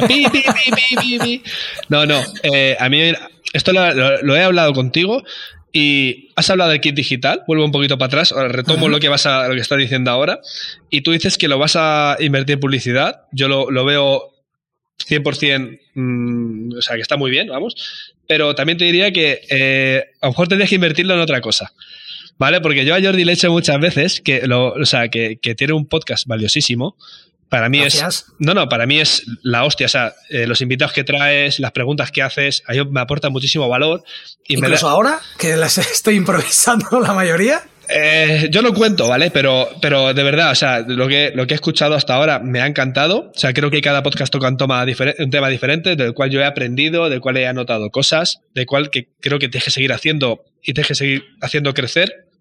Pero creo que no, yo no sé cuánta gente te escucha, pero creo que hoy una cosa muy valiosa que podrías hacer es crear una comunidad de filmmakers, que creo que es lo que nos hace falta y creo que se podría hacer alrededor del podcast, ¿vale? Yo esto es una idea de la que te digo, ¿no? Y yo te digo que, o sea, es el, el estar con, el conocer a gente, el tener un apoyo, el, igual que me dices tú, Cristian, te llamo, ¿cómo haces esto? O sea, tener una comunidad que, una comunidad fiel, una comunidad de calidad, ¿vale? Eh, y cuando digo calidad es una comunidad que tiene que pagar por estar dentro, o sea, yo pagaría por estar dentro, tío, o sea, te lo, te lo he dicho siempre, por tener compañeros que nos apasiona lo mismo, que te escuchamos y ya te conocemos. yo porque hablo contigo muchísimo, pero estoy seguro que la gente llega al podcast, habla contigo y tiene la sensación esa de que te conoce, porque te está, porque te escucha, porque ha escuchado no sé cuántos podcasts llevas, 40, 30. Este es el 40, tío. 40, ya está, tío. Pues mira, podcast número 40. 40 episodios eh, escuchando a Jordi y gente, que Jesús, que está contigo, tal. Una comunidad, tío, de gente privada en la que se pueda hablar, en la que se pueda preguntar. Y oye, que luego das un podcast premium de la hostia, pues que te cagas.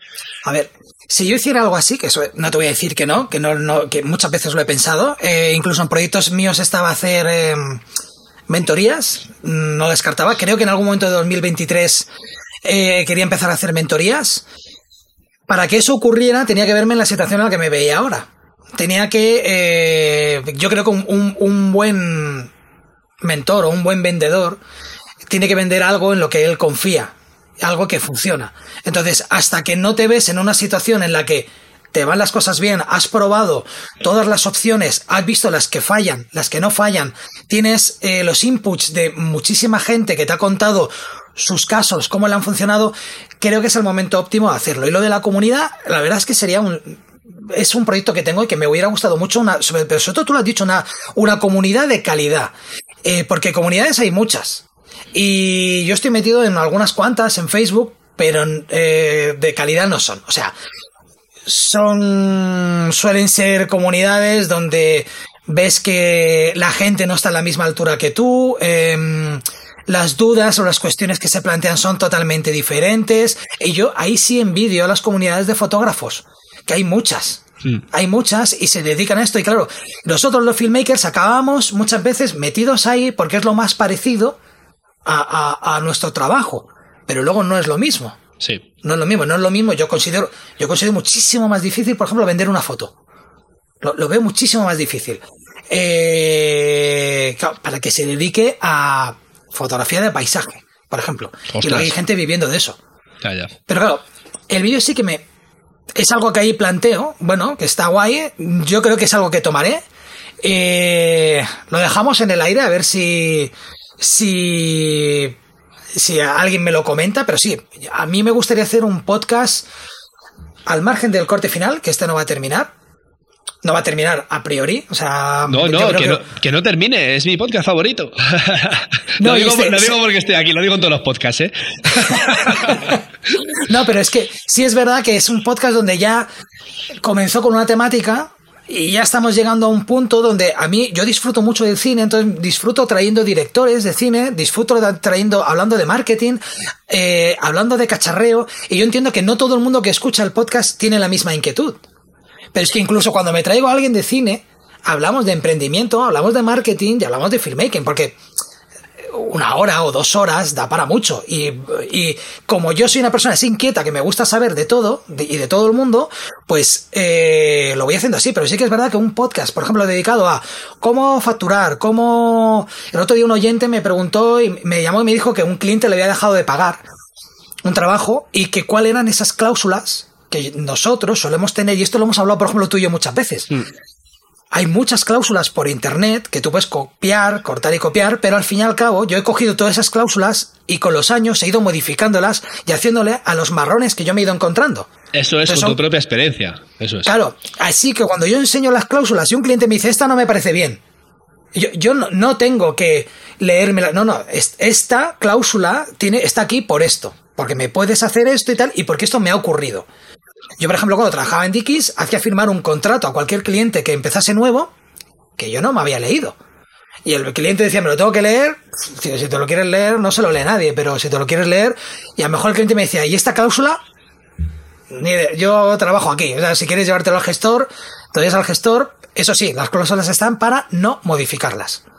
Si hay alguna que el cliente quiere modificar, pero también si quiere modificar alguna, tú ya ves un poco si ese cliente va a ser un cliente tóxico, un cliente del que tú tienes que tener cuidado, dependiendo de qué cláusula quiera. ¿Vale? Enseñas esas cláusulas y te dicen, oye, ¿cómo que los brutos no son míos? Ah, amigo, vale. O sea, esta guerra la vamos a librar ahora, mejor que después, cuando tenga que cobrar. No, los brutos no son tuyos. Entonces le explicas por qué no son los brutos. O sea, por qué no son suyos. ¿Porque quieres hacer más vídeos? Sí, no, por eso estoy yo. Claro.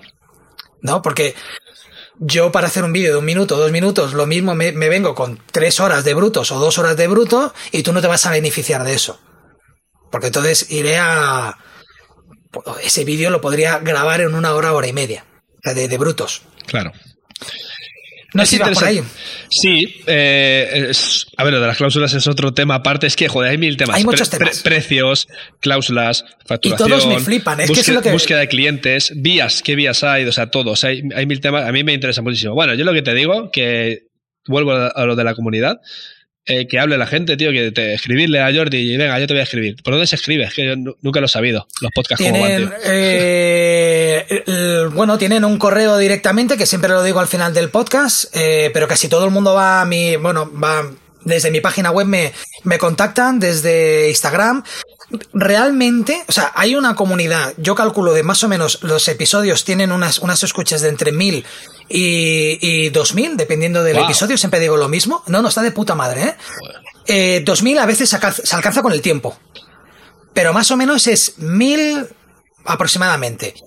Y recibo cinco correos, seis correos, entonces yo creo que la comunidad es una comunidad donde no, no, a mí me ha pasado, ¿eh? O sea, yo no, yo escucho podcast y no escribo a las personas de los podcasts a decir, tío, me mola lo que haces. No. Ni yo, ni yo.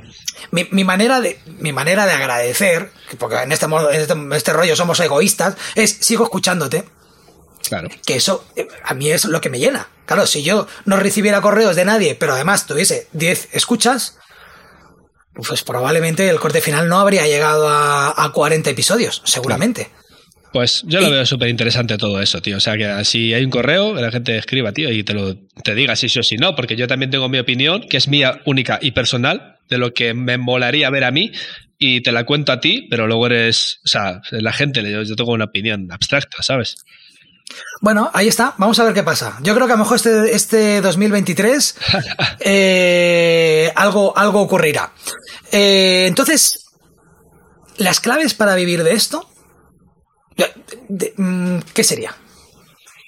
Eh, primero, creo que es una cosa que te tiene que gustar, porque el mundo de audiovisual es un trabajo 24/7, no tiene horarios, o sea, no tiene horarios en el sentido de que hoy te puede salir una grabación por la mañana, que por la noche, que por la madrugada, que por la tarde, ¿vale? Luego tú sí te puedes marcar los tuyos, evidentemente, de trabajo en oficina, lo que tú quieras, que te tiene que gustar. Segundo, que te tienes que formar. O sea, sea no puedes parar de... O sea, y formar, cuando hablo de formar, no puedes parar de ver vídeos, tener referentes, eh, intentar imitarlos, intentar mejorarlos, coger de aquí, de aquí y hacerte tal, y hacerlo con mucho cariño. Hacerlo con mucho cariño, evidentemente, si eres un filmmaker y lo haces todo por tu cuenta, eh, lo, una cosa súper importante es el trato de persona a persona, el trato con el cliente, es lo que te va a hacer estar aquí o aquí. O sea, si no se te da bien hablar, si no tienes labia, si no caes bien, lo que sea, necesitas un socio, tío. O sea, si quieres vivir de esto, necesitas un socio, tú no des la cara. Hay casos de gente que conozco que tampoco son la alegría de la huerta y yo creo que puedes encontrar un equilibrio. Si fallas, si flaqueas por un lado, yo creo que desarrolla mejor otras, otras áreas, ¿no? Esto es como yo siempre he dicho, yo creo que soy una persona social y simpática porque de pequeño, bueno, y ahora entiendo a estoy gordete. Entonces, eh, desarrollas ese punto, ¿no? Esa labia y, yo no sé si es por eso, realmente, pero, pero, pero, pero mm, supongo que con el tiempo me he dado cuenta de que, no sé, en, en depende de qué, de qué situaciones, por ejemplo, yo, cuando he tenido bueno, estoy casado, pero cuando he tenido novia, me, me, las chicas que, con las que he querido estar he estado. O sea, realmente no, no soy una persona que haya tenido amores eh, platónicos y, y, creo que es por la labia. Es sex symbol, tío. Es, marketing, porque yo, bueno, no, vamos a lo mismo. Yo creo que el marketing es todo, tío.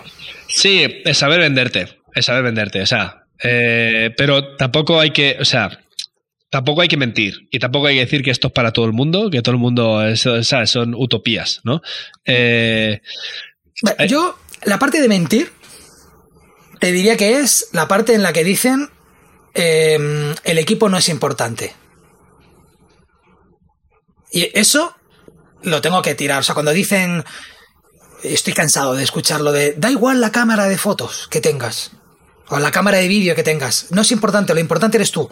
No, vuelvo a repetir, tiene que haber, un, tiene que haber una balanza.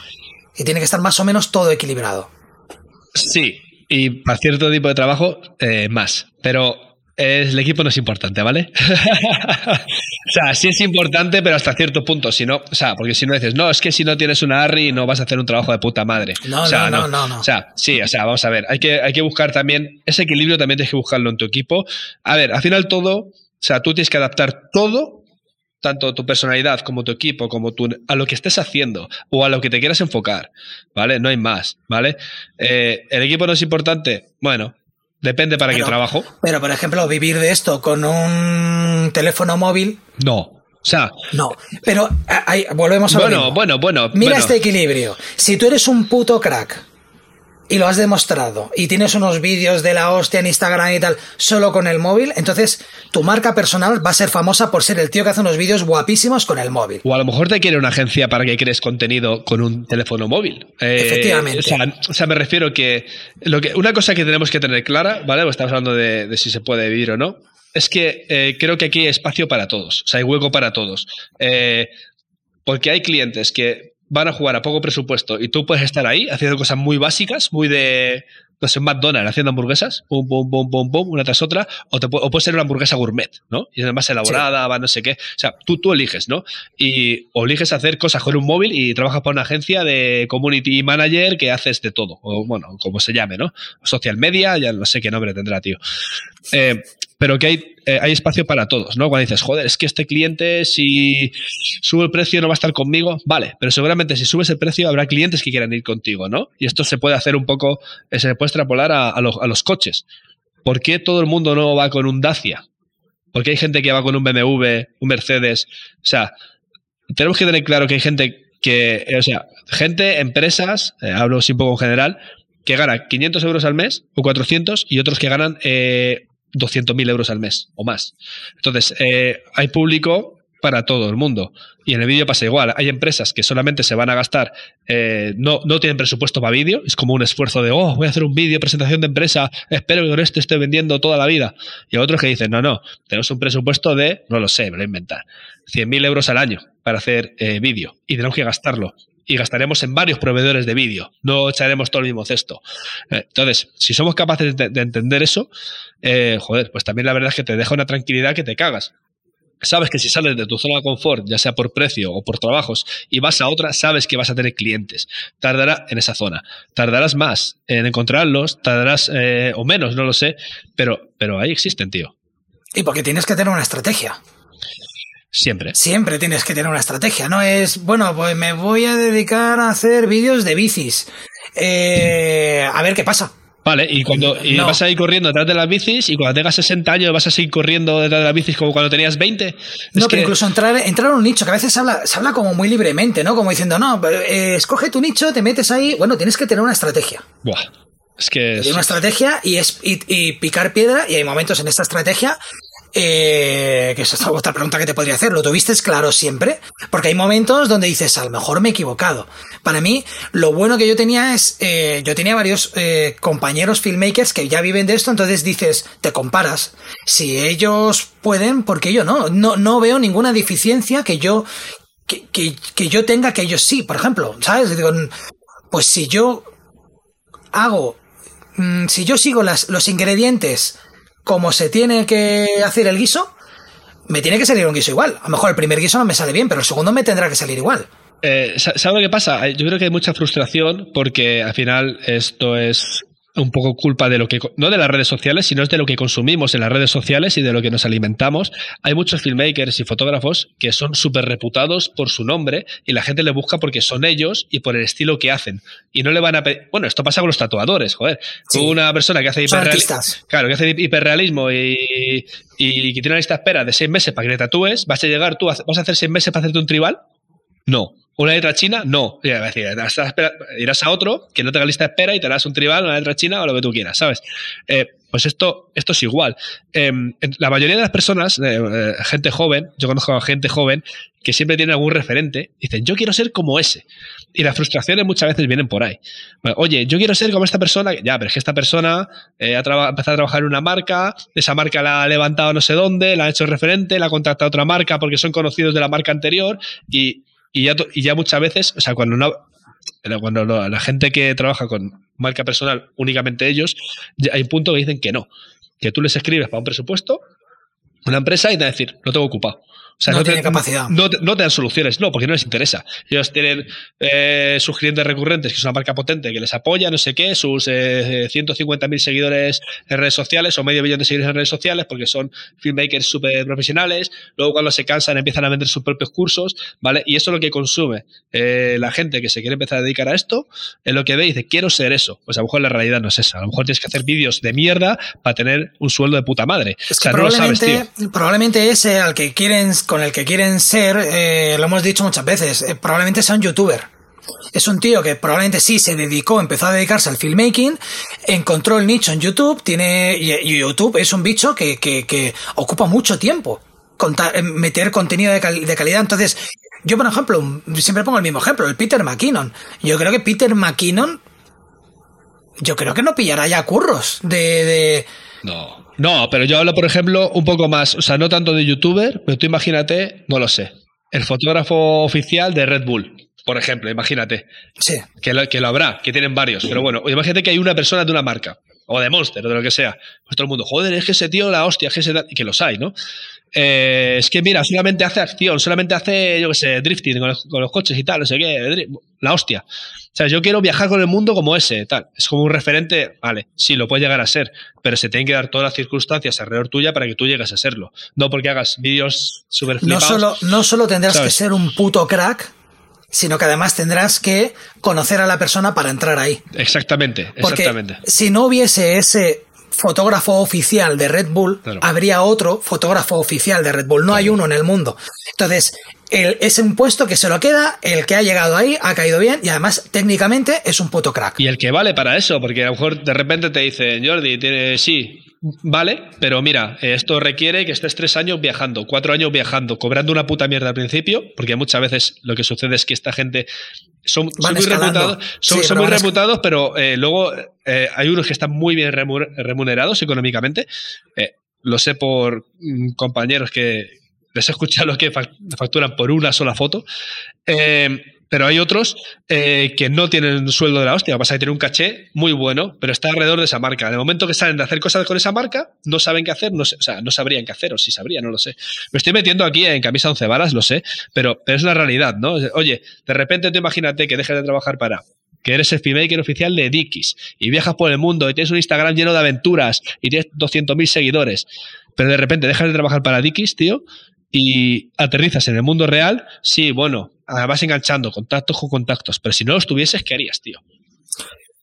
Hombre, yo de primero he sido el, filmmaker oficial de Dickies eh, y eso lo utilizaba para que me llegaran más curros, realmente. De ahí salió el primer trabajo remunerado eh, de dinero, o sea, que no, no estaba incluido en mi nómina, que fue Reebok que fue el vídeo que te he comentado antes, que no te, que no te he dicho, es el primer, el vídeo que me, que me voló la mente, que dije que si yo buscarlo, me vinieron a buscarme porque trabajé en una agencia con la que yo hice un vídeo de Dickies un mes anterior. Les gustó el vídeo de Dickies que yo hice en París y esa misma agencia trabajaba con Reebok y me volvieron a mandar a París.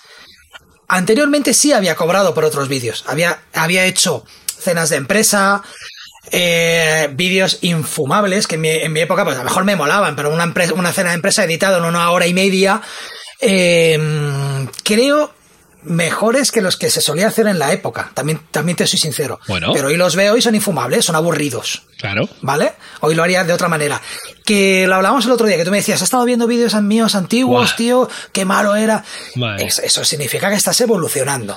No, no, o sea, sin sentido. Pero bueno, está bien sentir vergüenza de lo antiguo por eso mismo, porque comentas tú. Porque das cuenta o sea, que hay, que hay una evolución y seguramente dentro de unos años miraré mis vídeos de ahora y de, ¡buah! Es más, vi un vídeo de 2021, una entrevista a dos cámaras, y dije yo, madre mía, si están mal colocadas. Sí que están, ah, yo qué sé, tío. La Claro, narrativa yo- no era buena. día- claro, eso se tendría que hablar otro día de, de la narrativa y de lo que en teoría se tiene que hacer por manual y lo que, lo que puedes hacer luego que creativamente quede, quede bien, que es, que es totalmente diferente. Totalmente.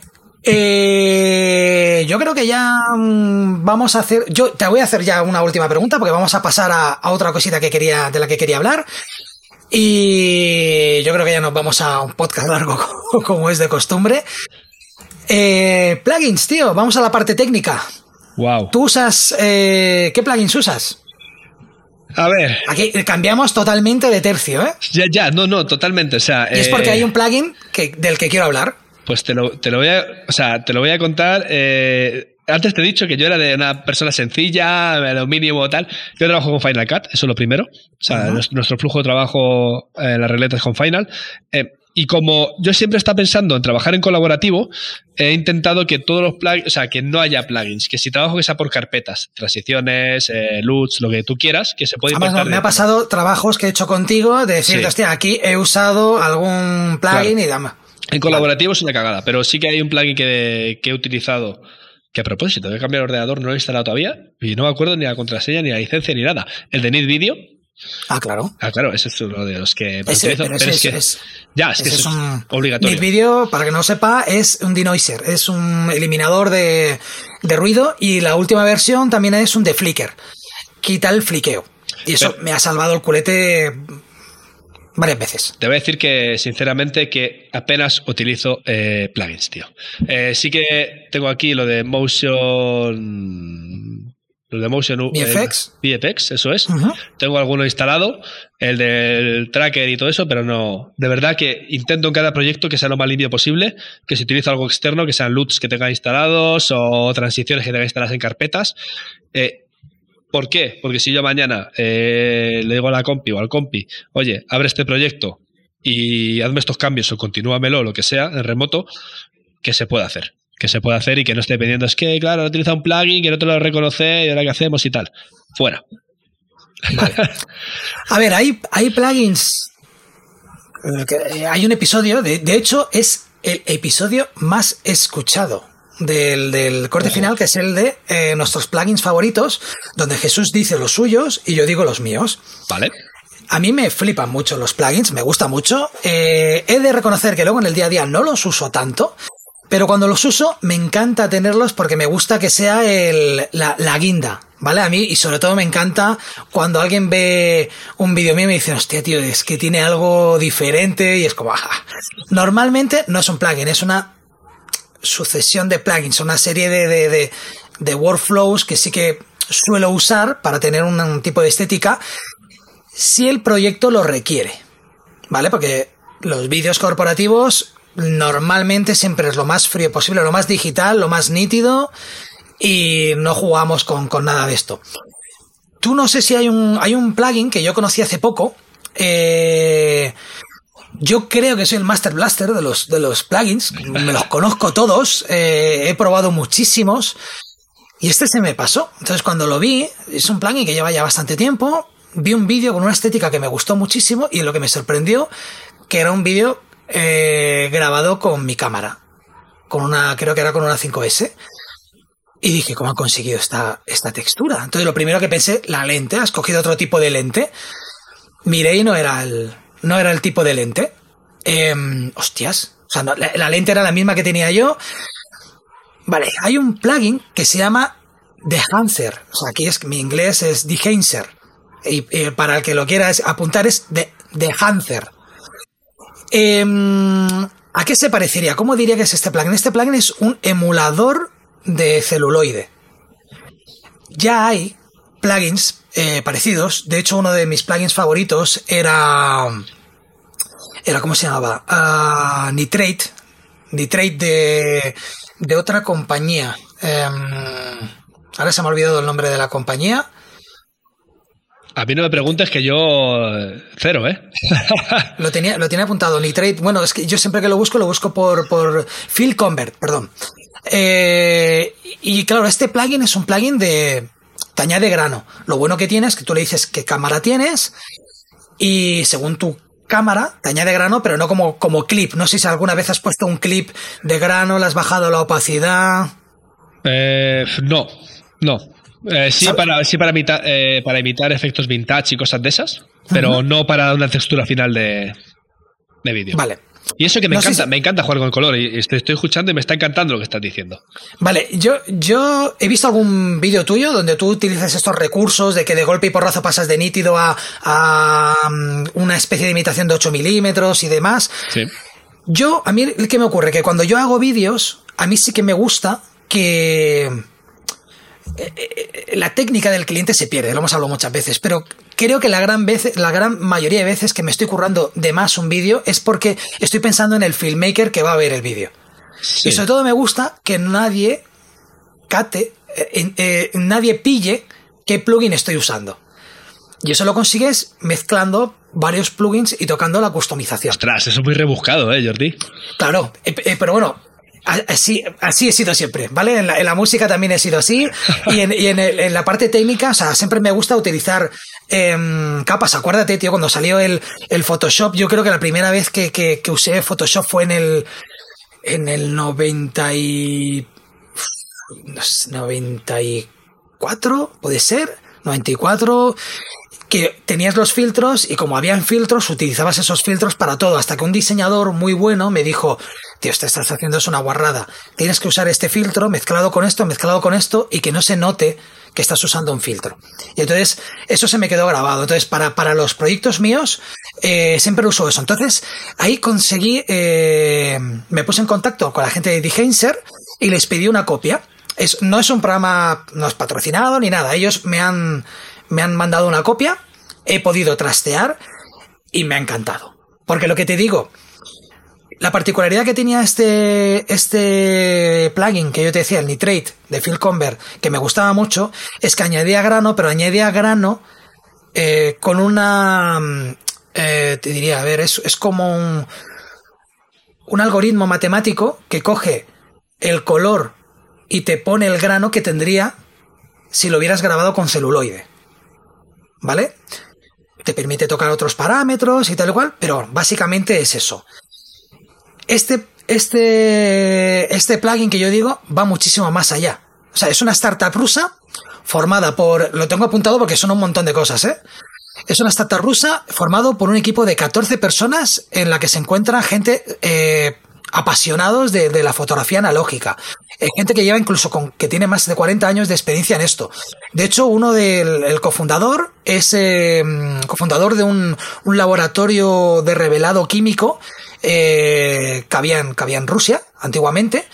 Y como son apasionados de estos, han creado el plugin definitivo para imitar el celuloide. Ya no el celuloide, el cine. Y es que no solo añade, no hace lo mismo que, que, que Phil Convert, que es según tu perfil de color, te añade el grano, sino que además tiene, eh, tiene un montón más de, de, de, de, cosas para imitar ese famoso estilo cinemático. Es que yo lo estoy, estoy viendo imágenes, ahora estás hablando de, plugin, y sí que me, me recuerda un poco eh, como a estilo, un estilo un poco más vintage, ¿verdad? Es hasta donde tú lo lleves. Wow. Porque tú tienes, eh, tienes 63 perfiles de color sí. de películas. Y además tienes los perfiles típicos de las Kodak. Entonces, tú puedes llevar el grano a un 8 milímetros o puedes dejar el grano a muy leve. Porque yo sí te digo, una de las cosas que sí que hago es que el grano nunca lo dejo al 100%. Al igual que cuando aplico una LUT, claro. nunca meto una LUT al 100%. Claro. Dejo una LUT al 20%, 25% que le dé ese rollito. Eso es. Y el grano hago lo mismo, le meto un 15, un 20%. Le meto lo justo para que tu cerebro note que tiene alma, ese vídeo tiene alma, pero que tu ojo no detecte que hay un grano. Está chulo, tío. Está, está guapo esto, ¿eh? Eh, nada, eso, tiene los perfiles de cámara más, más usados. Y luego, pues eso, tiene, tiene varios plugins, que eso es lo que decía que me molaba.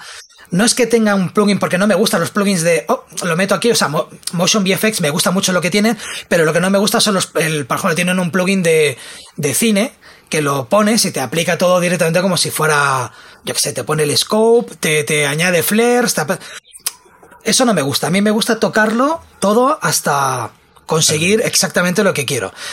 Pues eso, tienes el grano fílmico que viene integrado en el, en el color, tiene un efecto bloom, que esto creo que lo hemos hablado alguna vez. El efecto bloom es el efecto que te dan los filtros Promist. Mm. Vale, yo me he gastado una pasta en dos filtros de estos. Yo tengo los de Moment, los de Cine Bloom, y no los he usado porque me dan miedo. Para que no lo sepas, un filtro que lo que hace es las altas luces eh, te crea una especie como de, de glow, como de, como de aura. Y le quita la nitidez que tiene el digital y lo vuelve un poquito más analógico. El problema de usar estos filtros es que ya no hay vuelta atrás. Claro. Pues eso siempre me ha dado miedo. Es siempre he dicho, claro, lo usaré en el proyecto que tenga que usarlo que se requiera, pero nunca me he atrevido. Y este, este plugin, por ejemplo, incluye un plugin de un, filtro, un efecto glow, que es coger estas altas luces y darle el grado que tú quieras. ¿Qué más tiene? Tiene eh, halation, que esto yo no sabía, sabía lo que era. Halation es eh, cuando tú grabas en fílmico, en cine, las altas luces tienen una pequeña aura rojiza. Una pequeñita aura te imita este aura. Volvemos a lo mismo, a lo que te comentaba antes. Es, eh, tú no te das cuenta, pero está ahí y lo notas. Sin darte cuenta de que eso está ahí. Es muy complicado de explicarlo si no lo ves en vídeo. Hay que verlo, ¿eh? Hay, un vídeo de Brandon Lee que voy a dejar también en las notas del, programa y vais a ver porque Brandon Lee sí que toca todas estas cositas que tiene el, el plugin para que, para que lo veamos. Eh, tiene viñeta. Una viñeta mucho mejor que la de Final Cut, porque a mí sí que me gusta mucho usar las viñetas, pero la de Final Cut no me mola nada. El viñeteado. Me gustan los viñeteados muy suaves y el de Final Cut no acaba de no acaba de molarme. Que lo bueno que tiene este plan es que cada, cada opción que tiene tiene un montón de parámetros que tú puedes que tú puedes tocar. ¿Qué más? Tiene Field Braid, que es eh, crea ligeros pulsings en, la, en, el, en el color y en la exposición. Como un pequeñito mm, fliqueo muy ligero que tiene el celuloide. Entonces, todo esto vuelvo a, vuelvo lo mismo. Yo la primera vez, em, la primera vez que yo hablé con alguien que hacía cine, hace muchos años, antes de yo dedicarme al, al vídeo, yo le pregunté por qué el cine se veía diferente. ¿Por qué en el cine se veía cine y cuando yo grababa con una videocámara digital se veía digital? Y él, claro, me voló la cabeza. Él me dijo, realmente el cine se ve peor tiene una, serie de imperfecciones. Y este plugin lo que trata, por ejemplo, es añadirte esa serie de imperfecciones que tiene el celuloide. Pero que a su caso, en este caso lo que consigue es que el celuloide tenga esa magia que no se puede imitar con el digital.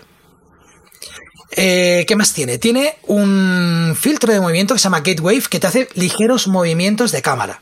Esto ya hay muchos que lo hacen, pero muy exagerados este es muy suave, porque tú fíjate cuando veas una película, aun cuando creas que hay un trípode, tú fíjate que hay un ligerísimo movimiento, muy, muy, muy leve. Aquí hay un debate muy interesante sobre esto. Y el otro día hablando con el socio decía, joder, digo, estabilizas poco los planos, ¿no? Y me dice, no, es que me gusta el pequeño movimiento. Y yo decía, ya, pero hay, yo lo veo como dos cosas. O no hay movimiento o hay un movimiento natural de hombro. Es como, ¿sabes? Buscar ese equilibrio, ¿no? Y muchas veces sí que es verdad que eh, Final Cut tiene su, por defecto, su movimiento, pero es cutrísimo, tío. O sea, no, no da el pego ni de coña. ¿eh? No, no, no da. Y tienes que tocar y aun cuando lo tocas se nota. Es como un zoom. Es como un zoom digital.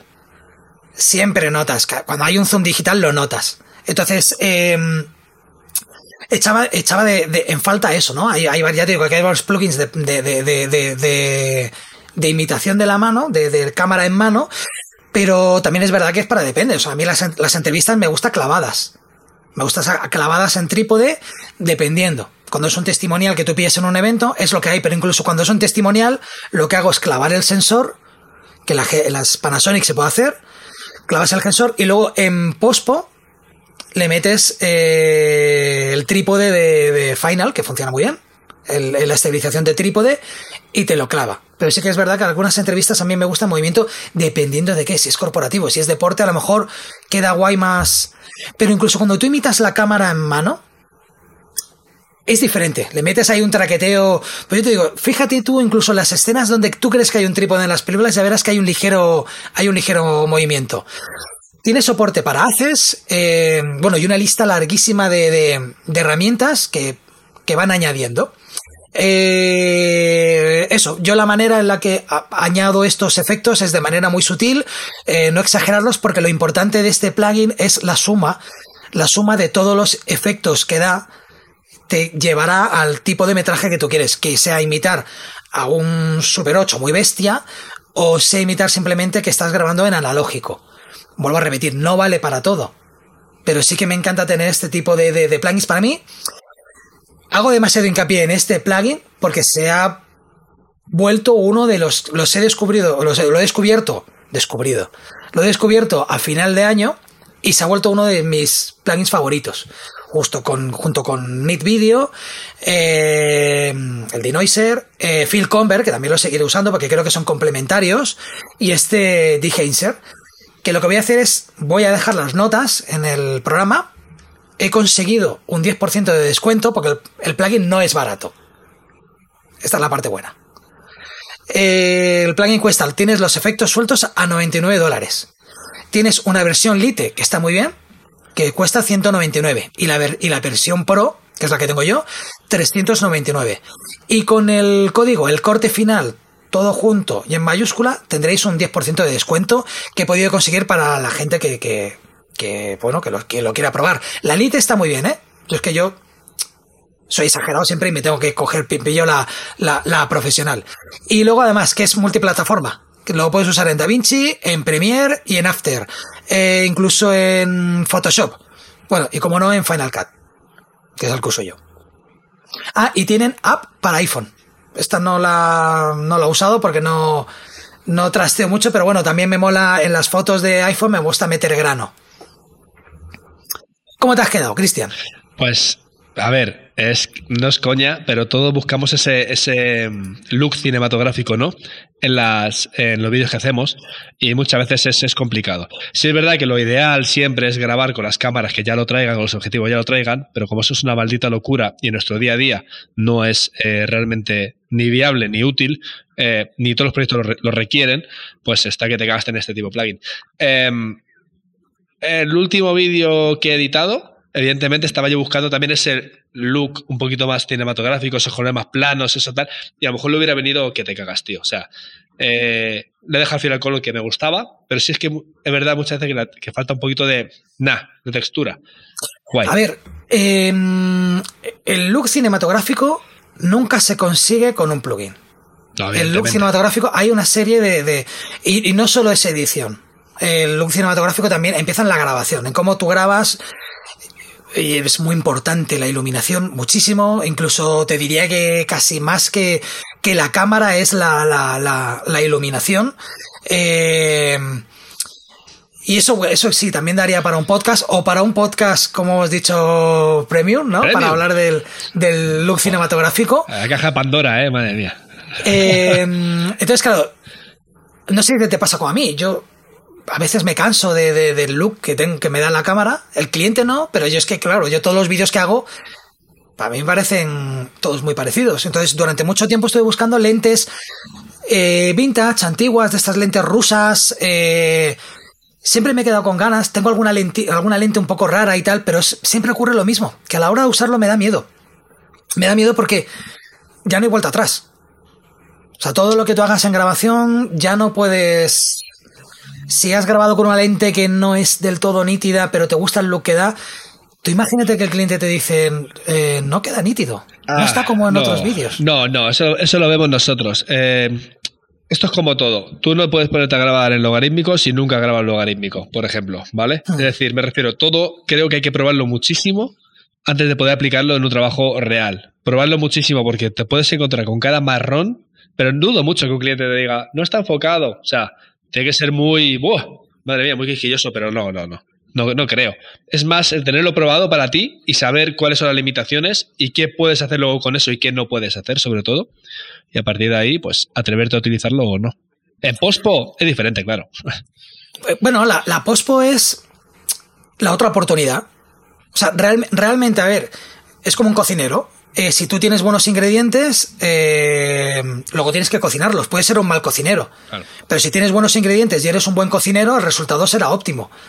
Eh, no sé cómo decir, es como, como hacer pasta, ¿no? O sea, tienes que ser muy malo haciendo pasta para hacer pasta mala. Eso Entonces, realmente es encontrar ese equilibrio del que hablaba. y a mí sí, yo sí que intento buscar esas texturas diferentes según lo que me pide el proyecto. O sea, yo, por ejemplo, un, grano, grano sí que le pongo a veces a los vídeos de. a los vídeos corporativos, pero cuando, mm, cuando es un vídeo corporativo, por ejemplo, de un evento. Porque ellos también quieren que se vea mucho, mucha alma, que se vea. Y ahí ya no tiras a colores fríos, tiras a colores cálidos y le metes un pelín de granito y tal para que se vea todo como un poquito más, más cálido. Eh, diferente es cuando haces un videoclip que, un videoclip ya es estética pura, y ahí sí es donde ya me podría atrever a poner los filtros mist y demás. Pero hasta ahora no he tenido... eso, me da, me da miedo, joder el metraje para luego arrepentirme. Bueno, te has quedado... No, no, es que te iba, a decir lo mismo, digo, que, que, hicieras cosas chulas para ti, que lo probases, es que luego también es, muy fácil dar consejos, ¿sabes? Por eso tampoco quiero decir mucho porque, oye, hay un dicho por ahí que dice, ¿no? Da muchos consejos que para mí no tengo ninguno, ¿no? Eh, algo así dice, no sé cómo exactamente. no, no, sí, mm, creo que si le voy a decir, digo el dicho ahora, me, has viciado y si digo el dicho lo voy a decir, lo voy a decir mal. Claro. Pues no sé, llevamos dos horas y pico. ¿Te has quedado con ganas de, mm, de contar algo? Eh, Creo que lo he dicho todo. Lo que pasa es que tengo una mezcla extraña en mi cerebro, porque como tú y yo hablamos mucho, ya, no sé, ya no sé si eh, hemos he contado todo, ¿no? No, no hemos contado. ¿Cómo vas a contar todo en dos horas? No, no, o sea, claro, es como diciendo, esto ya se lo conté. has, contado lo, has contado lo que te he preguntado. Ya está. Sí, sí. Además estaba esperando un poquito a que me preguntaras, porque yo qué sé, ¿sabes? Es tu podcast, tío. Bueno, no, no, he hecho mucha, no he hecho mucha pregunta, ¿eh? He ido de un lado al otro, hemos hablado sobre todo de emprendimiento me gustaría dar un punto positivo a. Porque es, es un poco lo que yo intento en. En el último podcast del año siempre es intentar ver este punto positivo de, de que se puede conseguir, que se pueden hacer las cosas, que no todo está tan mal, siempre es lo que he intentado. De hecho, a mí los podcasts que más me gustan son los que son un poco coaching, ¿no? Eh, que son un poco... Antes de llegar a dedicarte a esto, te gusta que te digan que te puedes dedicar a esto, que es... No es fácil, ni de coña, es fácil, ni de coña. Y bueno, mira, una, una pregunta que se me acaba de ocurrir ahora. Desde que decidiste que esto te molaba a que te pudiste, hasta que te pudiste dedicar plenamente, ¿cuánto ha pasado? Eh, esos, esos 10 kilómetros que yo digo que, que, es el camino, ¿en años cuántos son? Dos años y medio, más o menos. Conozco gente que ha tardado 8. Bueno, eh, dos años y medio. Dos años y medio, eh, joder, y, realmente dos años y medio para, como dices tú, muchas veces, tener ese sueldo, tener esa, esa facturación anual, que ya tengo mi sueldico, ¿sabes? Dos años y medio.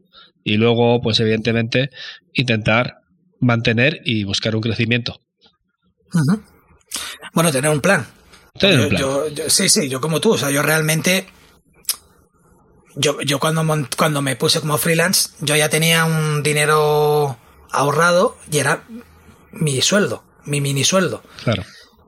Y durante unos meses ves que el, que el, dinero de la empresa baja, te asustas, pero va, va subiendo, va bajando, va subiendo, va bajando.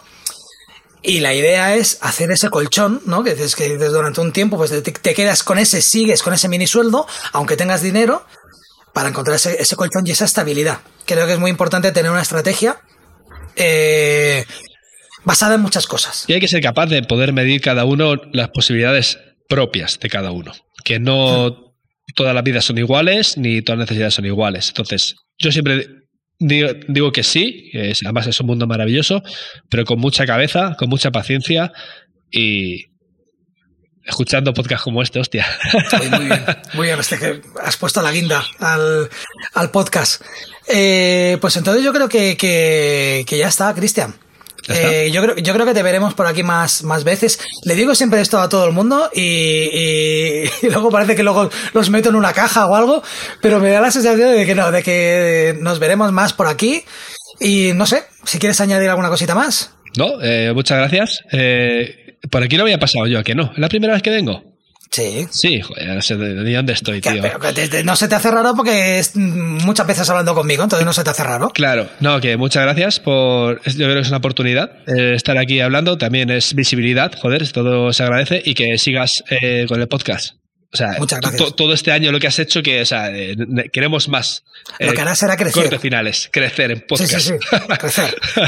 pues nada, yo suelo deciros que si os ha gustado este episodio y queréis ayudarnos, con cinco estrellas y un buen comentario en Apple Podcast sería suficiente. Si me queréis invitar a un café, que, que me he bebido dos en estas, estas dos horas, lo podéis hacer en www.buymeacoffee.com barra el corte final. No olvidéis suscribiros para enteraros de cuando lanzamos un capítulo nuevo y si queréis contactar conmigo, ¿ves Cristian que lo digo al final? Es que sí, sí. creo que nadie lo escucha hasta el final. No. Eh, estaré en Facebook buscando el corte final podcast o mandando un mail al corte final podcast gmail.com. Ya sabéis que todo esto y mucho más lo tenéis en las notas del programa. Hasta la próxima.